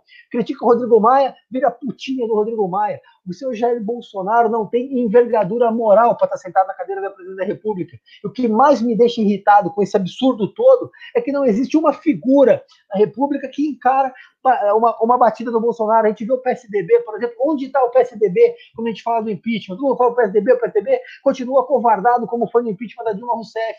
O Progressistas, onde está em acordo com Arthur Lira, incomodado com o Bolsonaro, dando 74 bilhões de reais para o Bolsonaro leiloar para o Centrão. Isso no ano eleitoral. Dinheiro esse que o Bolsonaro está alimentando candidaturas de Centrão para prefeitos e vereadores de Centrão alinhados esses caras ganhar a eleição. Essa é, é a realidade do Jair Bolsonaro. Só não enxerga quem está tapado por aquele freio de cavalo, freio de gado, que enxerga de forma reta e não enxerga um passo além da curva. Três ministros em um mês. Três ministros em um mês. Isso é sinal de que o governo está afundando. E o Bolsonaro é o capitão do Titanic que está afundando junto com ele. Carlos, você quer comentar alguma coisa? É, rapidinho, é, eu esqueci de até de falar do, do Paulo Guedes, porque eu me acabei me emocionando aqui de tanta raiva que eu fico do Bolsonaro. Mas a analogia que eu falo do Paulo Guedes, do, que eu queria fazer do Paulo Guedes, é, eu não sei se todo mundo sabe, ele é da escola de Chicago, do Milton Friedman, e a analogia que eu vou fazer agora é da ditadura do Pinochet, tá? Eu não sei se o Bolsonaro é tão fã da, da ditadura do Pinochet e dos Chicago Boys, que foram os contratados da escola de Chicago na época que o Pinochet matou o Allende, que era um socialista. O Allende começou a estatizar to, todas as empresas no Chile, na época da ditadura no Chile, e o, quando o Pinochet tomou o governo, assassinando e matando um monte de pessoas, era sangue mesmo, uh, o, os Chicago Boys foram chamados para é, é, privatizar todas as empresas do Chile e arrumar a economia. E um deles era o Paulo Guedes. O Paulo Guedes foi professor lá durante a ditadura, lá no Chile. E eu vejo, cara, eu vejo, eu não quero pensar uma coisa dessas, viu, Renan e, e Rubens? Mas será que o Paulo Guedes não está esperando uma ditadura realmente para poder realmente fazer essas reformas? Será porque eu não vejo por formas democráticas, porque eu gostaria que essas reformas fossem feitas por formas democráticas, tá? Mas A gente tem que esperar que seja feito pela Constituição. Mas no Chile e na cabeça do Bolsonaro, aquilo tem que ser feito por sangue. E tem vídeo, tem vídeo do Bolsonaro falando que tem que matar umas 30 mil pessoas. E quando eu vi esse vídeo dele falando, eu me lembrei do Pinochet. O Pinochet matou mais do que isso, tá? Fez a ditadura dele e fez as reformas que ele queria fazer. Então eu penso que essa analogia, o, e, o, e o Paulo Guedes querendo ficar no governo a qualquer custo, será que ele não precisa, ele tem 500, é, 600 milhões de reais na conta. Será que ele está esperando uma ditadura? Será que ele está esperando para fazer essas reformas uh, que, que, que, milhões morram? Até que o, que, que, que, o, que o Bolsonaro vira um rei, que assim ele consiga fazer as ditaduras? Não, a gente não pode permitir isso. A gente tem que fazer as, as reformas através da, do, do parlamento, do Senado e da Câmara, não através de uma ditadura. Pessoal, Carlos e Rubens, a, a gente. É, eu sei que tá todo mundo puto aqui. E a gente tá trazendo as informações aqui com veemência sobre o que tá acontecendo. Mas eu queria dar um recado para você que tá assistindo a gente agora, tá? Você que tá vendo, você que tá botando essa live na televisão da tua casa, eu queria dar um recado claro, porque a tua pergunta é. Você já sabe, Renan, eu já sei o que vocês estão falando. Entendi, vocês trouxeram bons argumentos, mas ninguém mais aguenta só trazer argumento. Ninguém mais aguenta que venha todo mundo aqui Traga, discorra, porque nós estamos sendo honestos e nós estamos sendo premiados com a audiência de vocês pela honestidade. Vocês já premiaram mentirosos, gente que traiu vocês. Normal. Todo mundo acompanhava. Eu assistia Jovem Pan, eu assistia vários formatos, vários canais de YouTube. Vocês querem saber? É de ação, é o que fazer. Você tá na tua casa, no meio da pandemia, eventualmente perdendo o teu emprego, vendo a tua renda diminuir, vendo amigos ou familiares seus morrendo ou pegando doença, ou vendo a vida deles deteriorar, e você não tem nada para fazer, porque você sabe que na presidência da república, no comando do país que você vive, tem um insano, um maluco, um homem completamente fora da realidade, fazendo de tudo para foder com a tua vida. Vamos ser claro, tá? Quando o Bolsonaro fala assim, é, querem foder com a minha família, com o meu amigo. É lógico, ele quer cuidar dele, né? Ele topa salvar a família dele, dar filé mignon pra família dele, em troca de foder, e eu vou usar a palavra que eu uso, foder com a tua vida. Aí você quer saber o que, que eu faço? E essa é a pergunta mais difícil. Porque essa é a pergunta que diz qual ação eu tenho que tomar, o que eu tenho que fazer. Nós entramos com um pedido de impeachment, uma coisa de duas, duas semanas e meia atrás. E todo mundo, ah, vai, vai, o MBL vai estar impeachment, ai que maluco, não sei o que. Pois é. Hoje em dia só se fala em impeachment agora. Todo mundo, o que, que nós vamos fazer? O que, que a gente faz para tirar esse cara? Pois é, gente. Você que está assistindo precisa ajudar a gente. Não há outro caminho. O MBL é um instrumento, tá à sua disposição pra gente fazer. E não tô falando, ai, venha vestir a camisa do MBL. Não, tem nada disso, tá? Pode desconfiar da gente. Não precisa gostar, ninguém tá pedindo pra você amar o MBL, tá? Eu odeio gente que fica amando, ai, eu amo isso, amo aquilo. Não precisa ficar amando porra nenhuma. Eu preciso o seguinte, nós estamos avisando que tem um caminho e nosso caminho é, nós queremos passar com o trator por cima desse governo vagabundo, precisamos derrubar ele. E a gente vai ter uma série de missões. A gente precisa convencer primeiro o nosso campo, o campo da direita, a largar de ser covarde e oportunista. Tá? A gente citou Paulo Guedes. Quando eu cito Paulo Guedes e liberalismo, eu cito Partido Novo. O que, que o Partido Novo tá fazendo? Ah, eu economizei, ó, ó, eu, eu não tô, não tô economizando lapiseira aqui, tá? Eu só econo, sou muito econômico. Só fico com essa conversa de economizar, economizar, economizar. Meu irmão, agora não é hora só de economizar, não. Agora é hora de ser homem, de tomar ação. O novo tem que se pronunciar, o novo tem que falar: somos a favor do pedido de impeachment do presidente Jair Bolsonaro. Cidadania, que é outro partido de nova política, não sei o que, muito bacana, tem deputados legais tal, vai ter que se pronunciar. O Podemos do senhor Álvaro Dias tem o Muda Senado, tá? Eu não quero que seja um, um, um, partido que é muito bom de falar sou contra a corrupção, mas na hora que a gente tem um presidente corrupto aparelhando a instituição, aí some. Aí não, não, veja bem. Tem nada disso. Você que tá assistindo tem que ajudar a gente a pressionar esses caras. Tem que ver, tem que estar tá todo mundo aqui no time do impeachment. Quando teve impeachment da Dilma, os primeiros a virar não foram o, o, o PT ou vai, os partidos lá dois. Não, teve que virar o PSDB que era contra, teve que virar o DEM que era contra. O senhor Ronaldo Caiado, que outro dia tava falando grosso aqui, na época do impeachment, era contra o impeachment. Foi ser a favor só depois. Fugia. Fugia da raia. Esses caras todos são lisos. Eles querem fugir da raia. Então a gente vai precisar ir para cima deles. Coisas que eu preciso de ajuda. Um, entre nos grupos de WhatsApp, participe das campanhas para levantar hashtag. Você fala, levantar hashtag atrapalha, é, é, ajuda em alguma coisa? Ajuda demais. Ajuda pra caralho. Você deixa o exército deles em rede social assustado. Os caras têm que gastar dinheiro colocando robô para funcionar. Dá trabalho, eles não conseguem impor narrativa, eles estão assustados. É bom levantar hashtag. Entra nos nossos grupos, participe.mbl.org.br. Entre, precisamos de vocês ativos lá. Segunda coisa que a gente precisa que vocês façam, que é fundamental, é central para a gente poder ter, ter, resultado. Nós vamos montar um site de placar para começar, igual o placar do impeachment, para virar o, o, os deputados tá? Preciso de doação, manda pimba ou vire doador recorrente. Deixa eu te explicar. A gente está perdendo doadores recorrentes por conta da pandemia.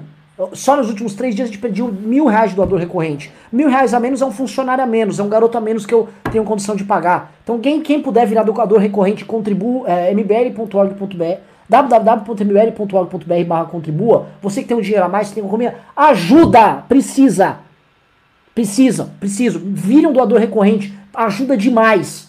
Demais, tá? Terceira coisa, foco. Fo o foco é tirar ele. É não, ah não, mas ele tá com uma boa. O Paulo Guedes vai, vai, vai desviar minha atenção aí com minha privação. Não acredite nessa conversa mole desses caras. Isso aí é ilusionismo, tá? Você precisa vir pra guerra conosco. E você precisa falar, você precisa colocar na sua mente, tá? Sua cabeça tem que falar, ok, eu preciso tirar o Bolsonaro. Enquanto você não começar a acreditar que você precisa fazer isso, não vai rolar. Entendeu? Não vai, não vai haver um grande acordo entre o, o Centrão com o Maia. Eles não vão fazer se você não fizer antes. Você precisa fazer antes. Se você não participar disso conosco antes, os caras lá na frente que são lerdos, que são interessados, que são corporativistas, que são mamateiros, que só vão tomar uma ação quando estiverem muito seguros, eles não vão fazer nada. Eles por eles vão deixar o Bolsonaro sangrar com você até o fim. Se sua família morrer, se você se ferrar, se você ficar na mão do maluco como Bolsonaro, para eles dane-se. Você tem que se mobilizar antes. Então o impeachment começa por você. Por você. E se o impeachment não acontecer, é culpa sua também. Você tem que se mobilizar, você não pode ser um frouxo. Quando eu falei que falta homem, é a pergunta que eu faço é para vocês, homens e mulheres que estão aqui no, no chat, que é, vocês vão aceitar serem a parte dos frouxos, frouxos, parte dos omissos, ou vocês vão ser parte das pessoas que vão derrubar esse cara? Tá? Tem que escolher, cara, você tem que saber quem você é na história. Se você vai ser um frouxo que não vai ter feito nada, ou se você vai falar, eu derrubei o governo da Dilma e eu derrubei o governo do Bolsonaro, eu não tenho vagabundo de estimação. Carlos. Uh, eu gostaria de pedir outra coisa, uma outra ação. Se vocês, pessoal, assim, não sei quem conhece, quem não conhece, o MBL tem outro canal, tá? Que se chama MBL News, tá? Ele é um canal menor, ele tem 6 mil pessoas. Eu gostaria de pedir para vocês, para a gente crescer esse canal, tá? Ele tem, nós temos uma live de manhã às 10 horas da manhã que se chama Café com MBL. Nós temos apresentadores de qualidade, é eu, o Lucas, o Russo, a Clara, nós, nós discutimos as mesmas coisas, nós, nós temos que fazer crescer isso. Eu gostaria que vocês se inscrevessem no canal, tá? Se vocês pudessem. É, quem gosta de ver live de manhã, quem quiser discutir com a gente ali, mandar pergunta, a gente pode também, dessa forma, fazer crescer esse canal e também lutar, ser ativo na luta contra esse verme, esse cara que tem que cair da presidência. Não podemos mais ter esse cara junto na presidência. E outra, quanto mais a gente compartilhar, quanto mais a gente der likes, tá? E quanto mais a gente pedir para os nossos amigos virem e se informarem do que está acontecendo e nos ajudarem a crescer, melhor. Nos dois canais, tanto nesse canal de YouTube quanto no MBL News. É só digitar em cima na, na barrinha MBL News. Vocês vão achar um canal de 6 mil, mil inscritos, mais ou menos, e é só se inscrever e nos ajudar lá também. Lá a sua live é de manhã, às 10 horas da manhã, de segunda a sexta. É, só lembrando assim, a gente tá querendo ter mais lives, a gente quer ter uma cobertura diária, o dia inteiro, tá? Porque eu sei que você. Eu não quero que você fique vítima, ser claro, tá? Por exemplo, Jovem Pan, adoro o Tutinha, adoro os caras, mas é muita passação de pano tá? Eu quero ver qual é o pano que vai estar o Constantino lá. Olha, escuta, então, é, é, o Bolsonaro tinha, ele tem a liberdade de fazer a, a, escolha dele do ministro tomar cloroquina. É só aquela merda. A gente quer ter programação e o, o, YouTube tem três sininhos por canal por dia. Um outro canal dá mais três sininhos. São seis sininhos que a gente tem à disposição para soltar material para você. Seria isso. Rubens Nunes, caminho jurídico. Eu quero saber o seguinte. Ah, o jogo do Aras e o. Porque eu quero falar de impeachment. A gente sabe muito bem que se vier uma denúncia forte do Aras, tá? Fica pavimentado o caminho para a queda do Bolsonaro lá na Câmara dos Deputados. Como é que tá esse jogo? Aras tá passando pano. Eu imagino, eu tô sabendo lá que o, o Celso de Mello tá puto que o Aras não podia adotar a prerrogativa de advogado de defesa do Bolsonaro. Provavelmente o, o, o Celso de Mello vai dar porrada pra cima dele. Quero saber qual o caminho ali jurídico. Bom, Renan, uh, você colocou, você já adiantou o tema.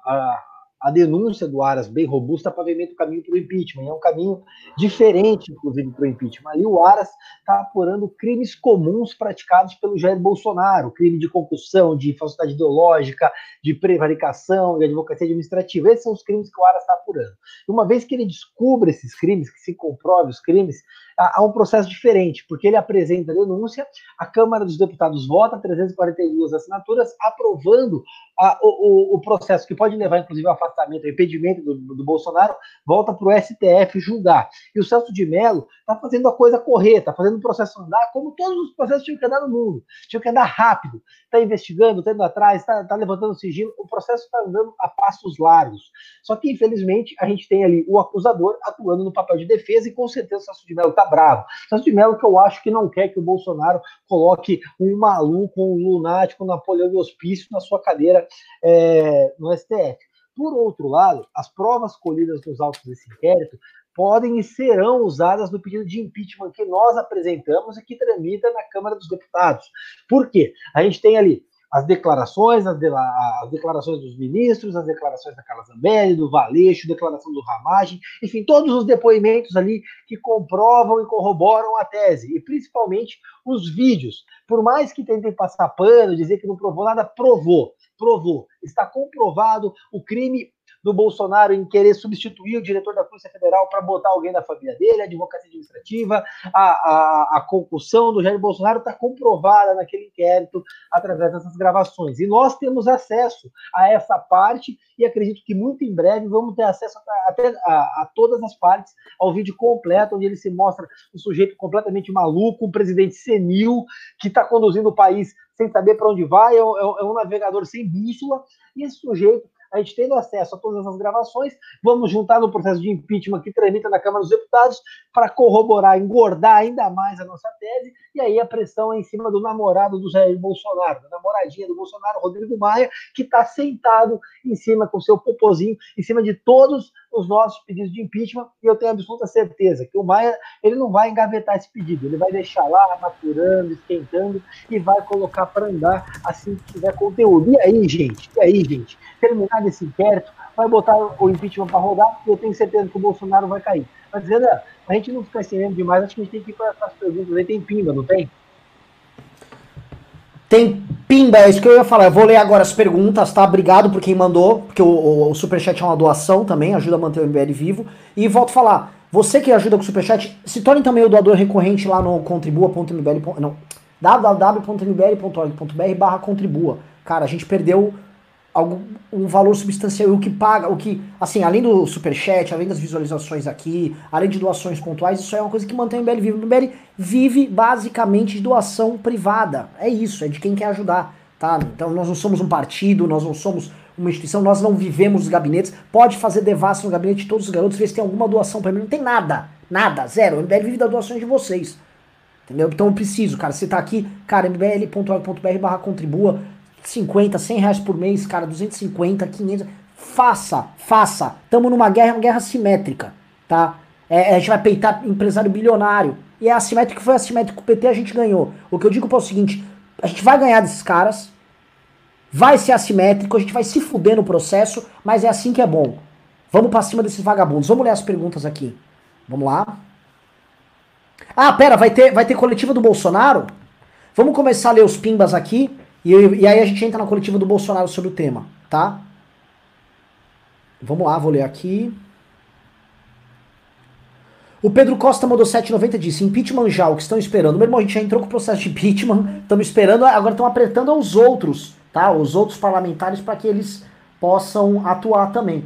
Só um detalhe, tá? Quem, quer, quem tá no, quer participar dos nossos grupos de WhatsApp, não é o grupo do MBL, tá? Você não precisa ser do MBL para participar, você não precisa concordar com tudo do MBL. Ali a gente vai derrubar o presidente. Entre lá para trabalhar. Valen Miller mandou dois reais e disse: o Brasil, o país onde a linguiça corre atrás do cão. Meu irmão, é isso, mas não tem sentido.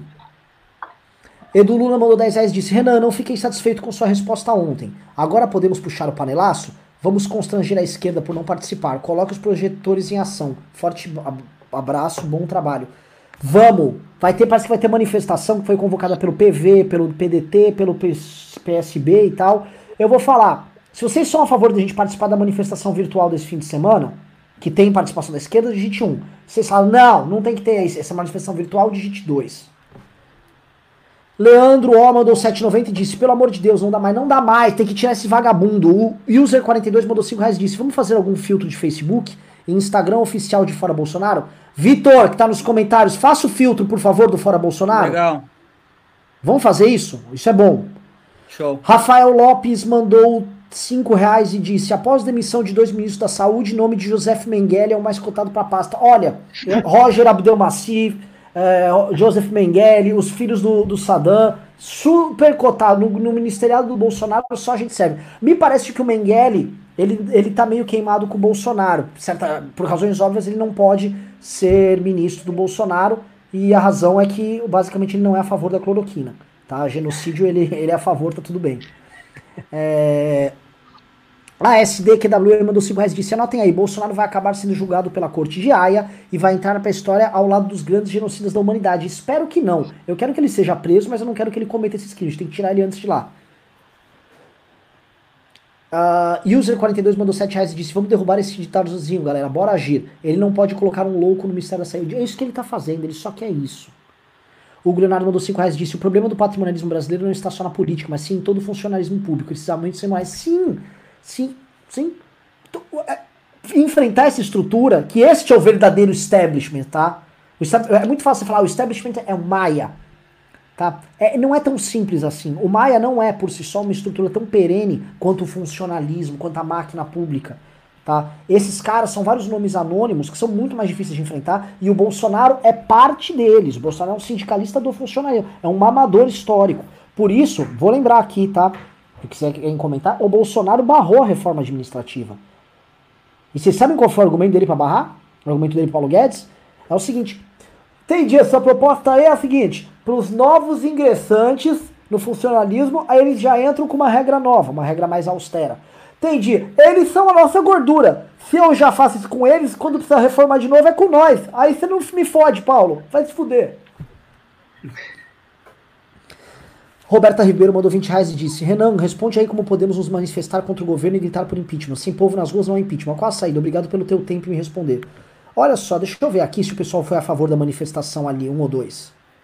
Cara, um ganhou. É o seguinte, eu vou entrar em contato sim com o pessoal lá. Vocês são. O que, que vocês acham, Carlos Rubinho? Vocês, estariam para dessa manifestação virtual? Ah, com certeza, Renan. Eu acho que a gente tem que somar forças e ter o impeachment o mais rápido possível. É, é, se vai ter uma manifestação virtual e a gente é a favor do impeachment, não faz sentido a gente não participar, né? Marco essa, Maia mandou sim. Essa, desculpa, essa manifestação é só de esquerda? É o pessoal de esquerda que está fazendo?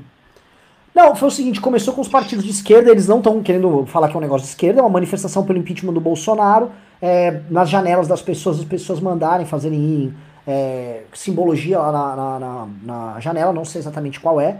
é. Vai ser uma manifestação virtual e, cara, a gente pode fazer, não precisa fazer junto com eles, mas podemos fazer as nossas redes e tal. Eu acho que a gente tem que fazer uma. Eu acho que a gente tem que fazer a nossa manifestação de impeachment. Eu acho muito importante a gente ter a nossa, a nossa posição liberal de, de, de impeachment, porque não é a mesma. Uh, não é a mesma posição da esquerda. Né? Sim. Uh... Marcos Maia mandou 5 reais disse: O Carlos é um guerreiro, acompanho todos os dias no canal MBL, dia, todos os dias de manhã no canal MBL News. Abraço aos três, abraço. Parabéns, Obrigado, Carlão. Valeu. Bruno Santini mandou 10 reais e falou: Bolsonaro pode ser punido no tribunal de Haia, mesmo no mandato. E se for punido, o que acontece? Eu não acho que ele vai ser punido agora, cara. Ele precisa ser tirado primeiro de lá. Leonardo II mandou 25 reais e falou: Bolsonaro burro bancou cloroquina politicamente não quis esperar protocolos dos testes. Comprou toneladas de insumos para produzir e agora vai fazer o gado engolir cloroquina à força. Tribunal de aia nele. Impeachment é pouco. Cara, o público tá na vibe certa. É isso. É impeachment e ele tem que pagar por tudo isso. Só sair do cargo dele e continuar recebendo duas aposentadorias igual esse vagabundo recebe é pouco.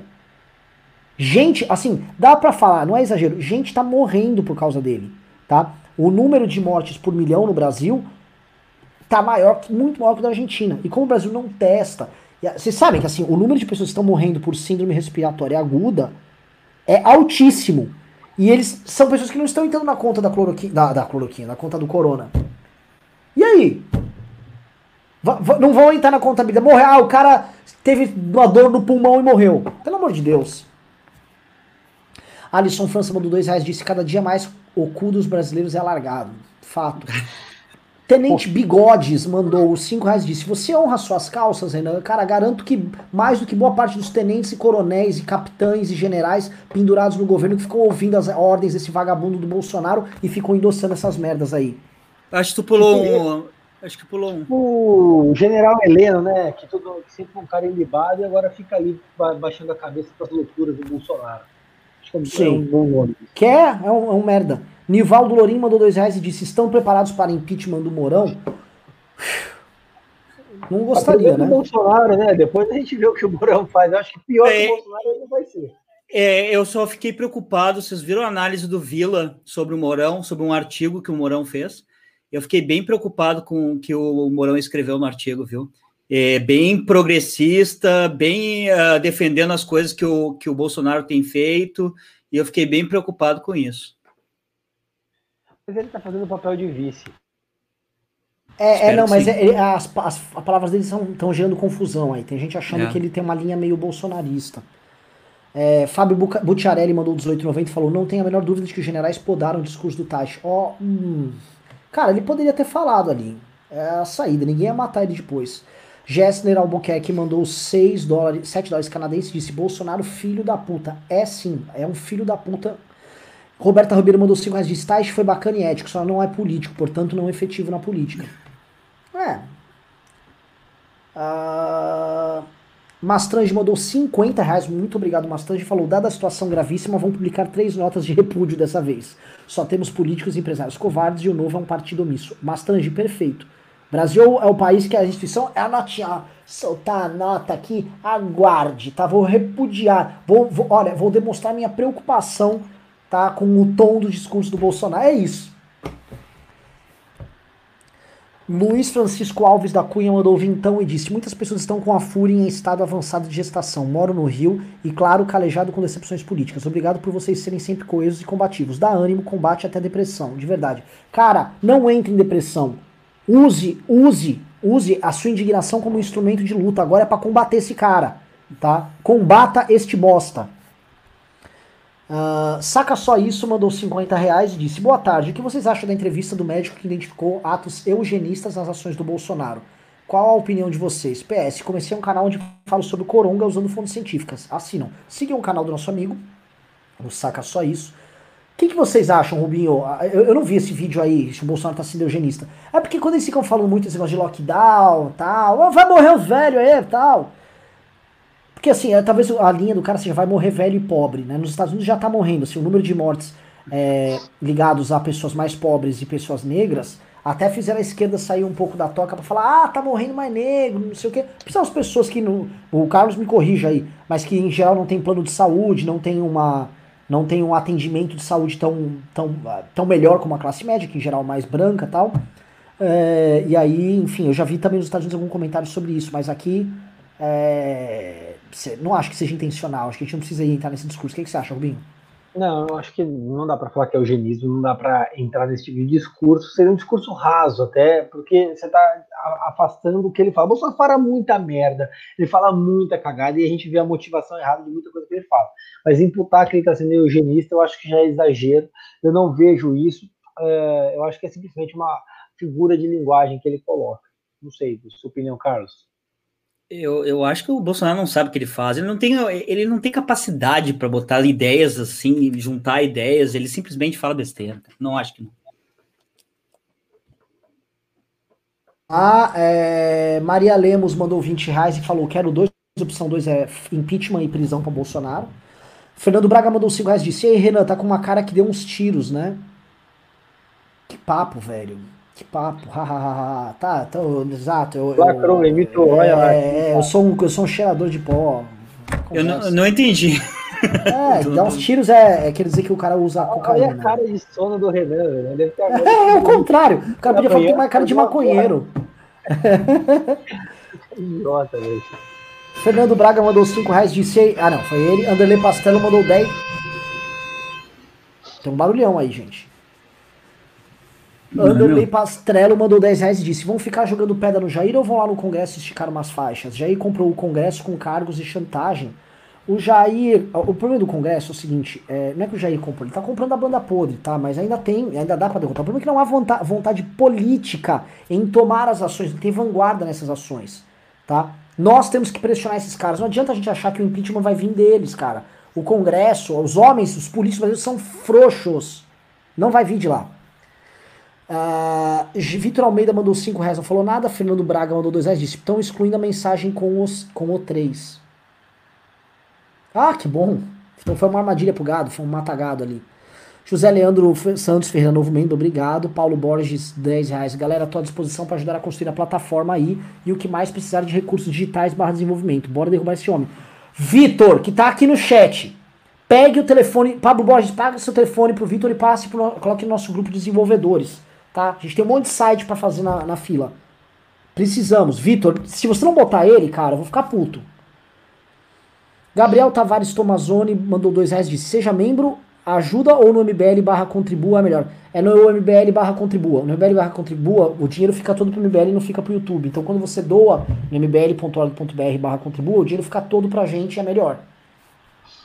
Bruno Gameplays mandou 5 libras esterlinas e falou: quem seria um bom presidente hoje no Brasil? No futuro, o Arthur Duval se candidataria? Olha, o futuro a Deus pertence. Hoje, cara, qualquer homem político. Vou te falar. Hoje, qualquer governador do Brasil teria a condição de ser um presidente muito melhor do que o Jair Bolsonaro. você fala, qualquer? Eu falei, qualquer. Qualquer.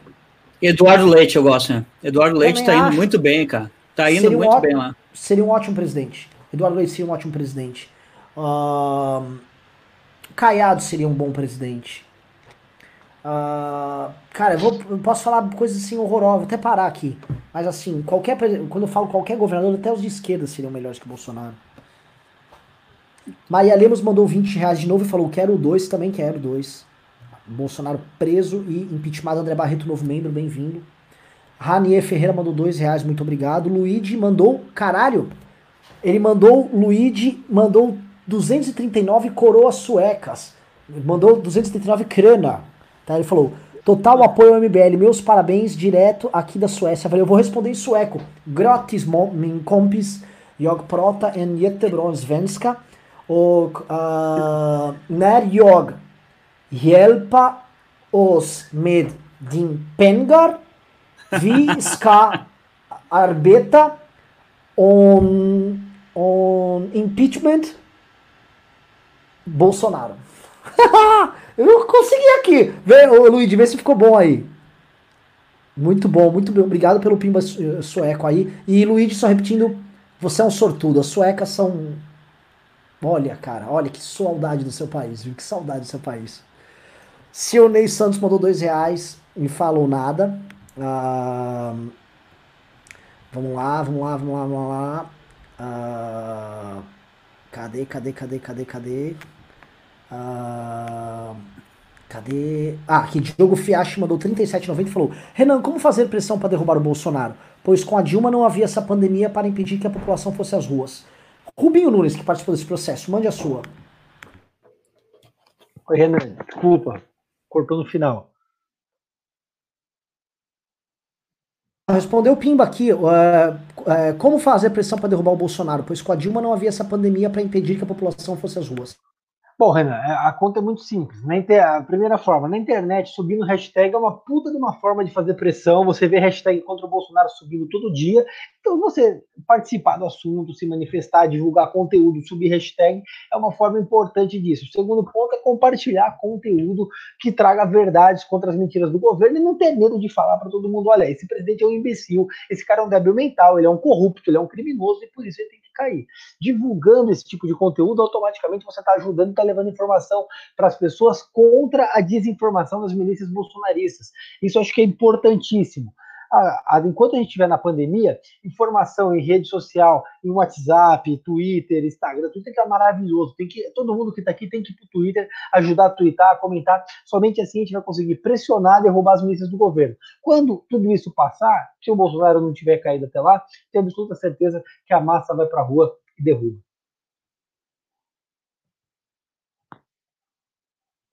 Próximo Pimba. Kenji, novo membro, bem-vindo. Kenji Seven mandou 5 reais disse: falou do grupo de WhatsApp para ajudar a trabalhar? Bota na descrição do YouTube. Tá aqui, participe.mbl.org.br. Uh, Felipe Wells mandou 10 reais disse: é necessário pressionar o Congresso por impeachment sem ir para as ruas. Como os bolsonaristas acabaram, acabam se manifestando sozinhos, cria uma falsa impressão de que não existe oposição organizada. Fato, tá? Ao mesmo tempo, nós precisamos começar a fazer virtual. Vamos lembrar o seguinte: para um presidente que foi eleito usando instrumentos novos em rede, cabe também derrubá-lo usando instrumentos novos em rede, entendeu? O Bolsonaro foi eleito usando modelos que não são tradicionais. Para derrubá-lo também não precisamos usar instrumentos que são tradicionais do ponto de vista de mobilização. Ricardo Farnock é novo membro, bem-vindo. Diogo Romeu Rosanelli mandou 10 reais disse: Opa, se precisar de desenvolvedores, também estou à disposição. Pegue o telefone dele urgente. É o Heitor e o Vitor que estão aqui. Peguem o telefone desses caras. Eu preciso do telefone de todos. Eu preciso de todo mundo trabalhando nisso. Alisson França, mais um, mandou dois reais disse: Opa, também preciso de desenvolvedores. Estou aqui. Caralho, eu preciso muito de desenvolvedores. Eu preciso de um exército. Exército. Nils Alexander Bergsten falou: Também sou desenvolvedor web estou à disposição. Pelo amor de Deus, gente, isso é um reforço, assim, monumental, preciso. Se vocês não pegarem o telefone desses caras, eu vou ficar muito puto. Eu vou, eu vou demitir vocês, de verdade. Assim, vocês estão vindo ao vivo uma ameaça de demissão. Rubinho, eu tomo processo trabalhista por isso? Tô fazendo um assédio? não, acho que não. Ótimo. E a pessoa que eu tô com dinheiro do trabalho, viu? Breno Pires, 1,90, obrigado. Samuel 5 reais. Sou um coordenador municipal do MBL e queria dicas para lidar com tudo isso que está acontecendo no Brasil e ações a serem, a, a serem tomadas nas cidades. Meu irmão, você, como líder e coordenador do MBL no seu município, você está convocado para a guerra nacional. Tá? Você foi alistado, chegou um tio Sam, chegou um Kim de tio Sam na sua porta e fez toque, toque, toque. Trum. Quem é? É o Kim, tá te chamando pra guerra, seu vagabundo. Você tem que ajudar a mobilizar seu grupo agora na causa do Fora Bolsonaro, ajudar a subir as hashtags, atacar. Você tem que pressionar os deputados do seu estado, especialmente os do campo da direita que não tomaram posição. Tudo isso, Samuel. Tudo isso. Vamos, vamos pro pau. E se seu coordenador estadual tiver lerdo, reclama para mim que eu toco a chibata. Carlos Almeida mandou 5 reais e falou: como, vão, como vocês vão apoiar o Arthur para a prefeitura? Vão fazer uma campanha ferrenha, metendo a lei em toda a posição na cidade? Parabéns. Nós não podemos falar isso porque, em tese, né, somos uma, um CNPJ e isso toma multa, né? Eu não sei como é que faz aí, Exatamente. tá Exatamente. Matheus Soares mandou 2 reais e disse: Quero ajudar como passo, sou desenvolvedor web. Aí, é, faz o seguinte. Que saco. Me mandem. Todos vocês são desenvolvedores, tá? Já tô vendo o pessoal se cagando todo, o Heitor aqui. Mandem para mim no meu Instagram, meu Instagram é Renan Santos MBL. Mandem um DM, uma mensagem lá. Fala, já assim, mandem caixa alta, sou desenvolvedor já com o seu celular. Eu vou tirar print de todas as mensagens de todos vocês e vou mandar pro pessoal, o pessoal vai colocar vocês no grupo. Feito. Ah. Uh, Teve mais pimba ou acabou?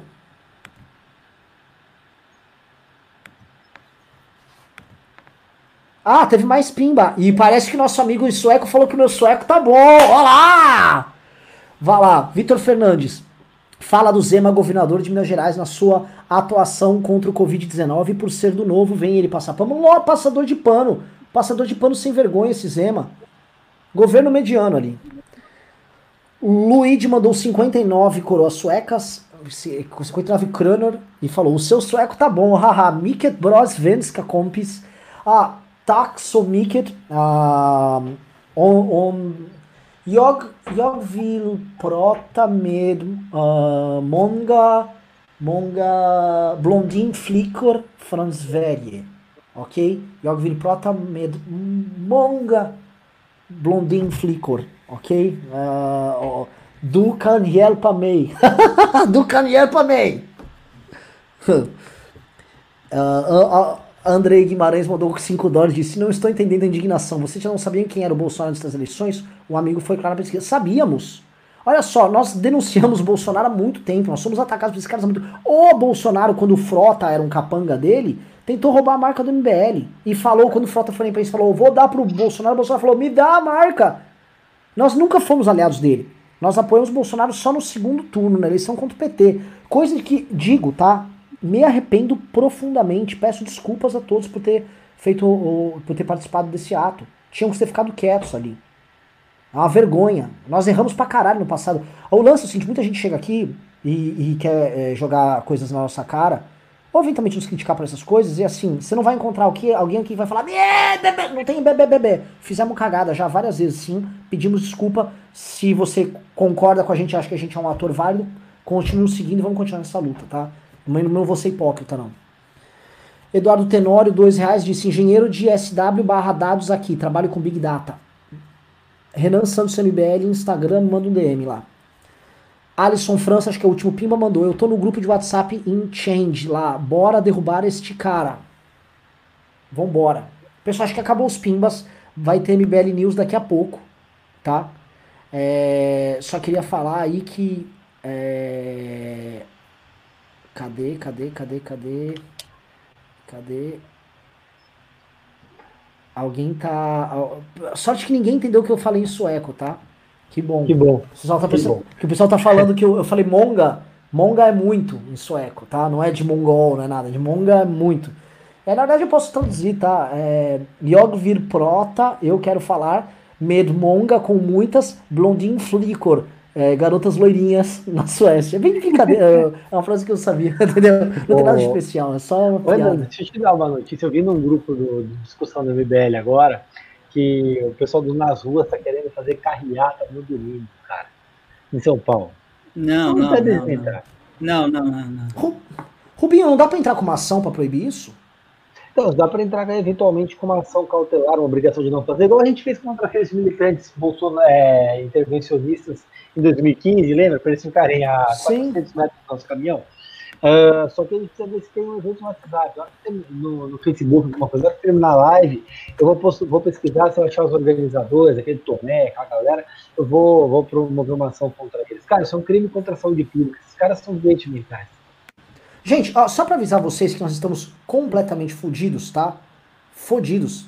É, diz que o general Ramos está agora na Globo News diminuindo o impacto do coronavírus. Olha que beleza. Tamo, gente, tá tudo tranquilo. Vai dar tudo certo, viu? Tá tudo muito bem. Esses generais, esses bostas, mamador, pijameiro, vagabundo.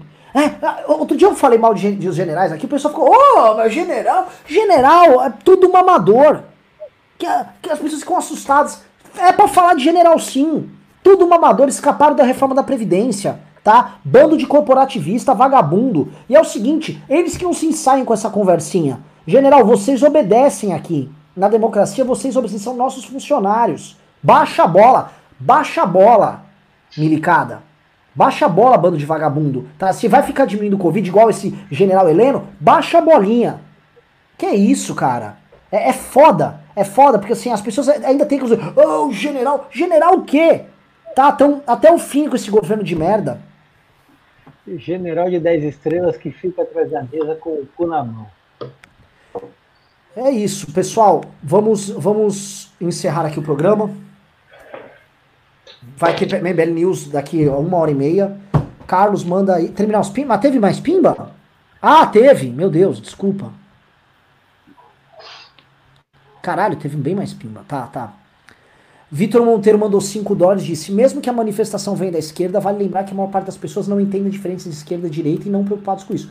É, a gente pode fazer nossa manifestação nas redes e convocar. E pronto, o importante é ter volume. Nós temos que mostrar que nós renegamos o Bolsonaro. E nessa derrotada do Bolsonaro, não se esqueçam.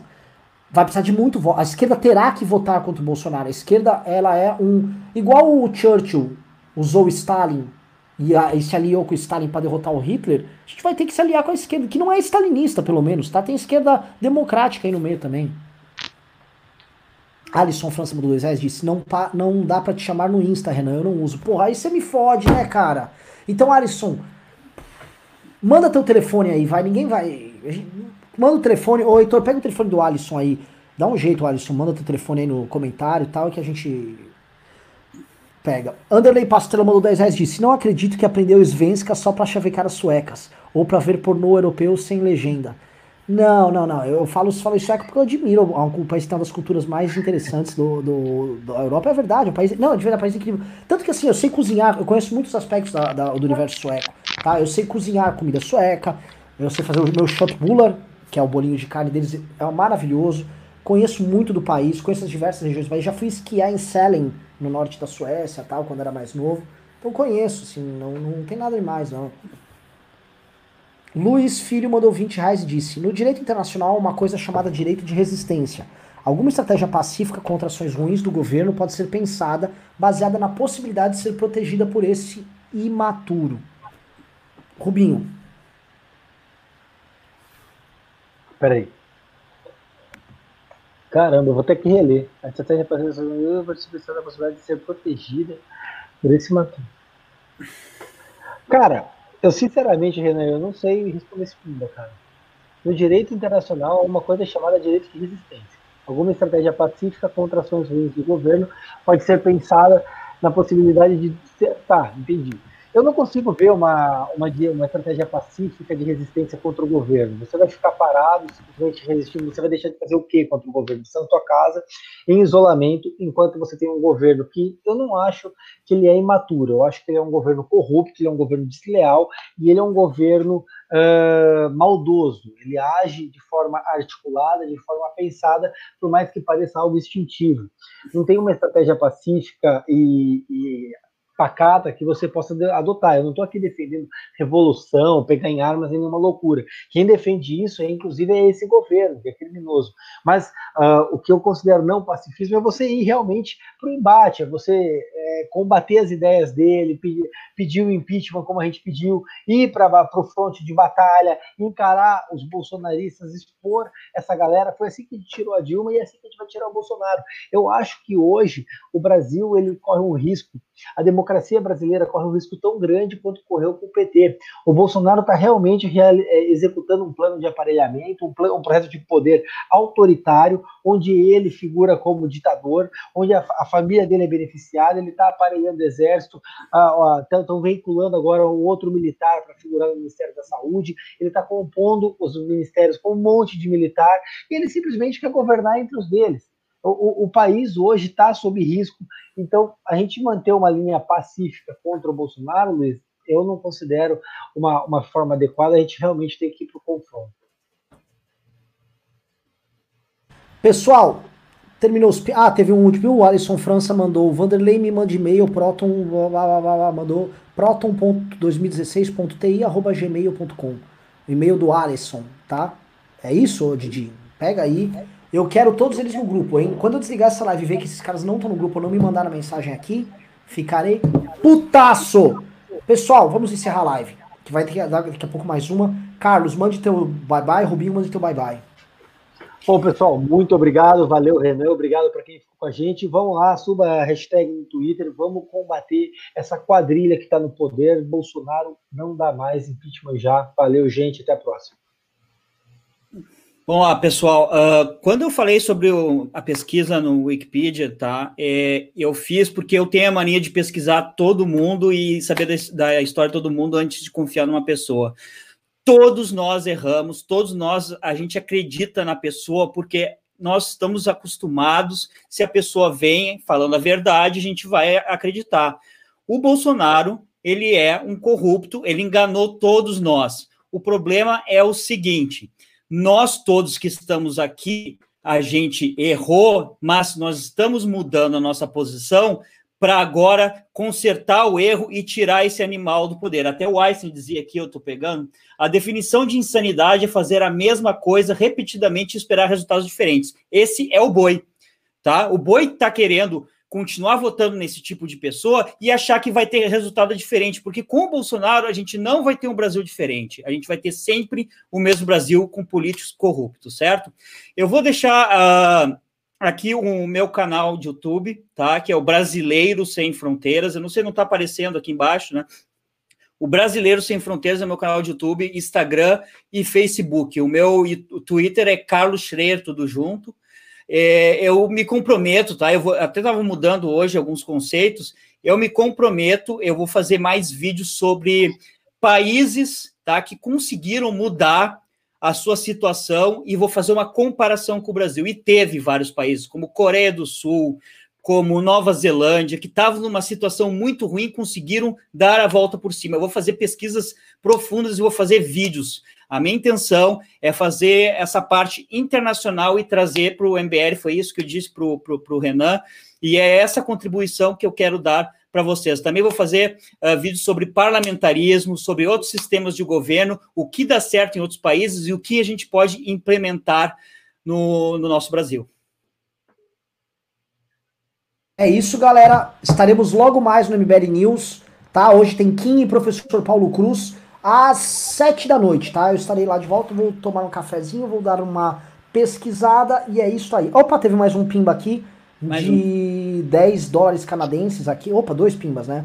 Um do Gabriel Beluco mandou 10 dólares canadenses e disse: Renan, você falou que o Bolsonaro parece o Dick Vigarista. Queria avisar então que o filme de animação em que eu trabalhei, Scooby, que o Dick é o vilão, estreia hoje. Pô, parabéns, estreia aí. Assista o novo filme do Scooby-Doo. Dick Vigarista é o vilão no universo do Scooby-Doo? Ah, eles são da Hanna-Barbera, todos, né?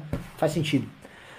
Porra, assistam um filme aí. Obrigado pelo pimba, Gabriel. E Jairo Leiser Ferreira Leite mandou dois reais disse, deve aqui também. Deve, ah, desenvolvedor aqui também. Mande lá pro meu Instagram, Renan Santos MBL. Mande lá, por favor, que estou precisando. Tá? Vou checar agora. Galera, beijos e abraços. Muito obrigado a todos. Valeu. Valeu, gente.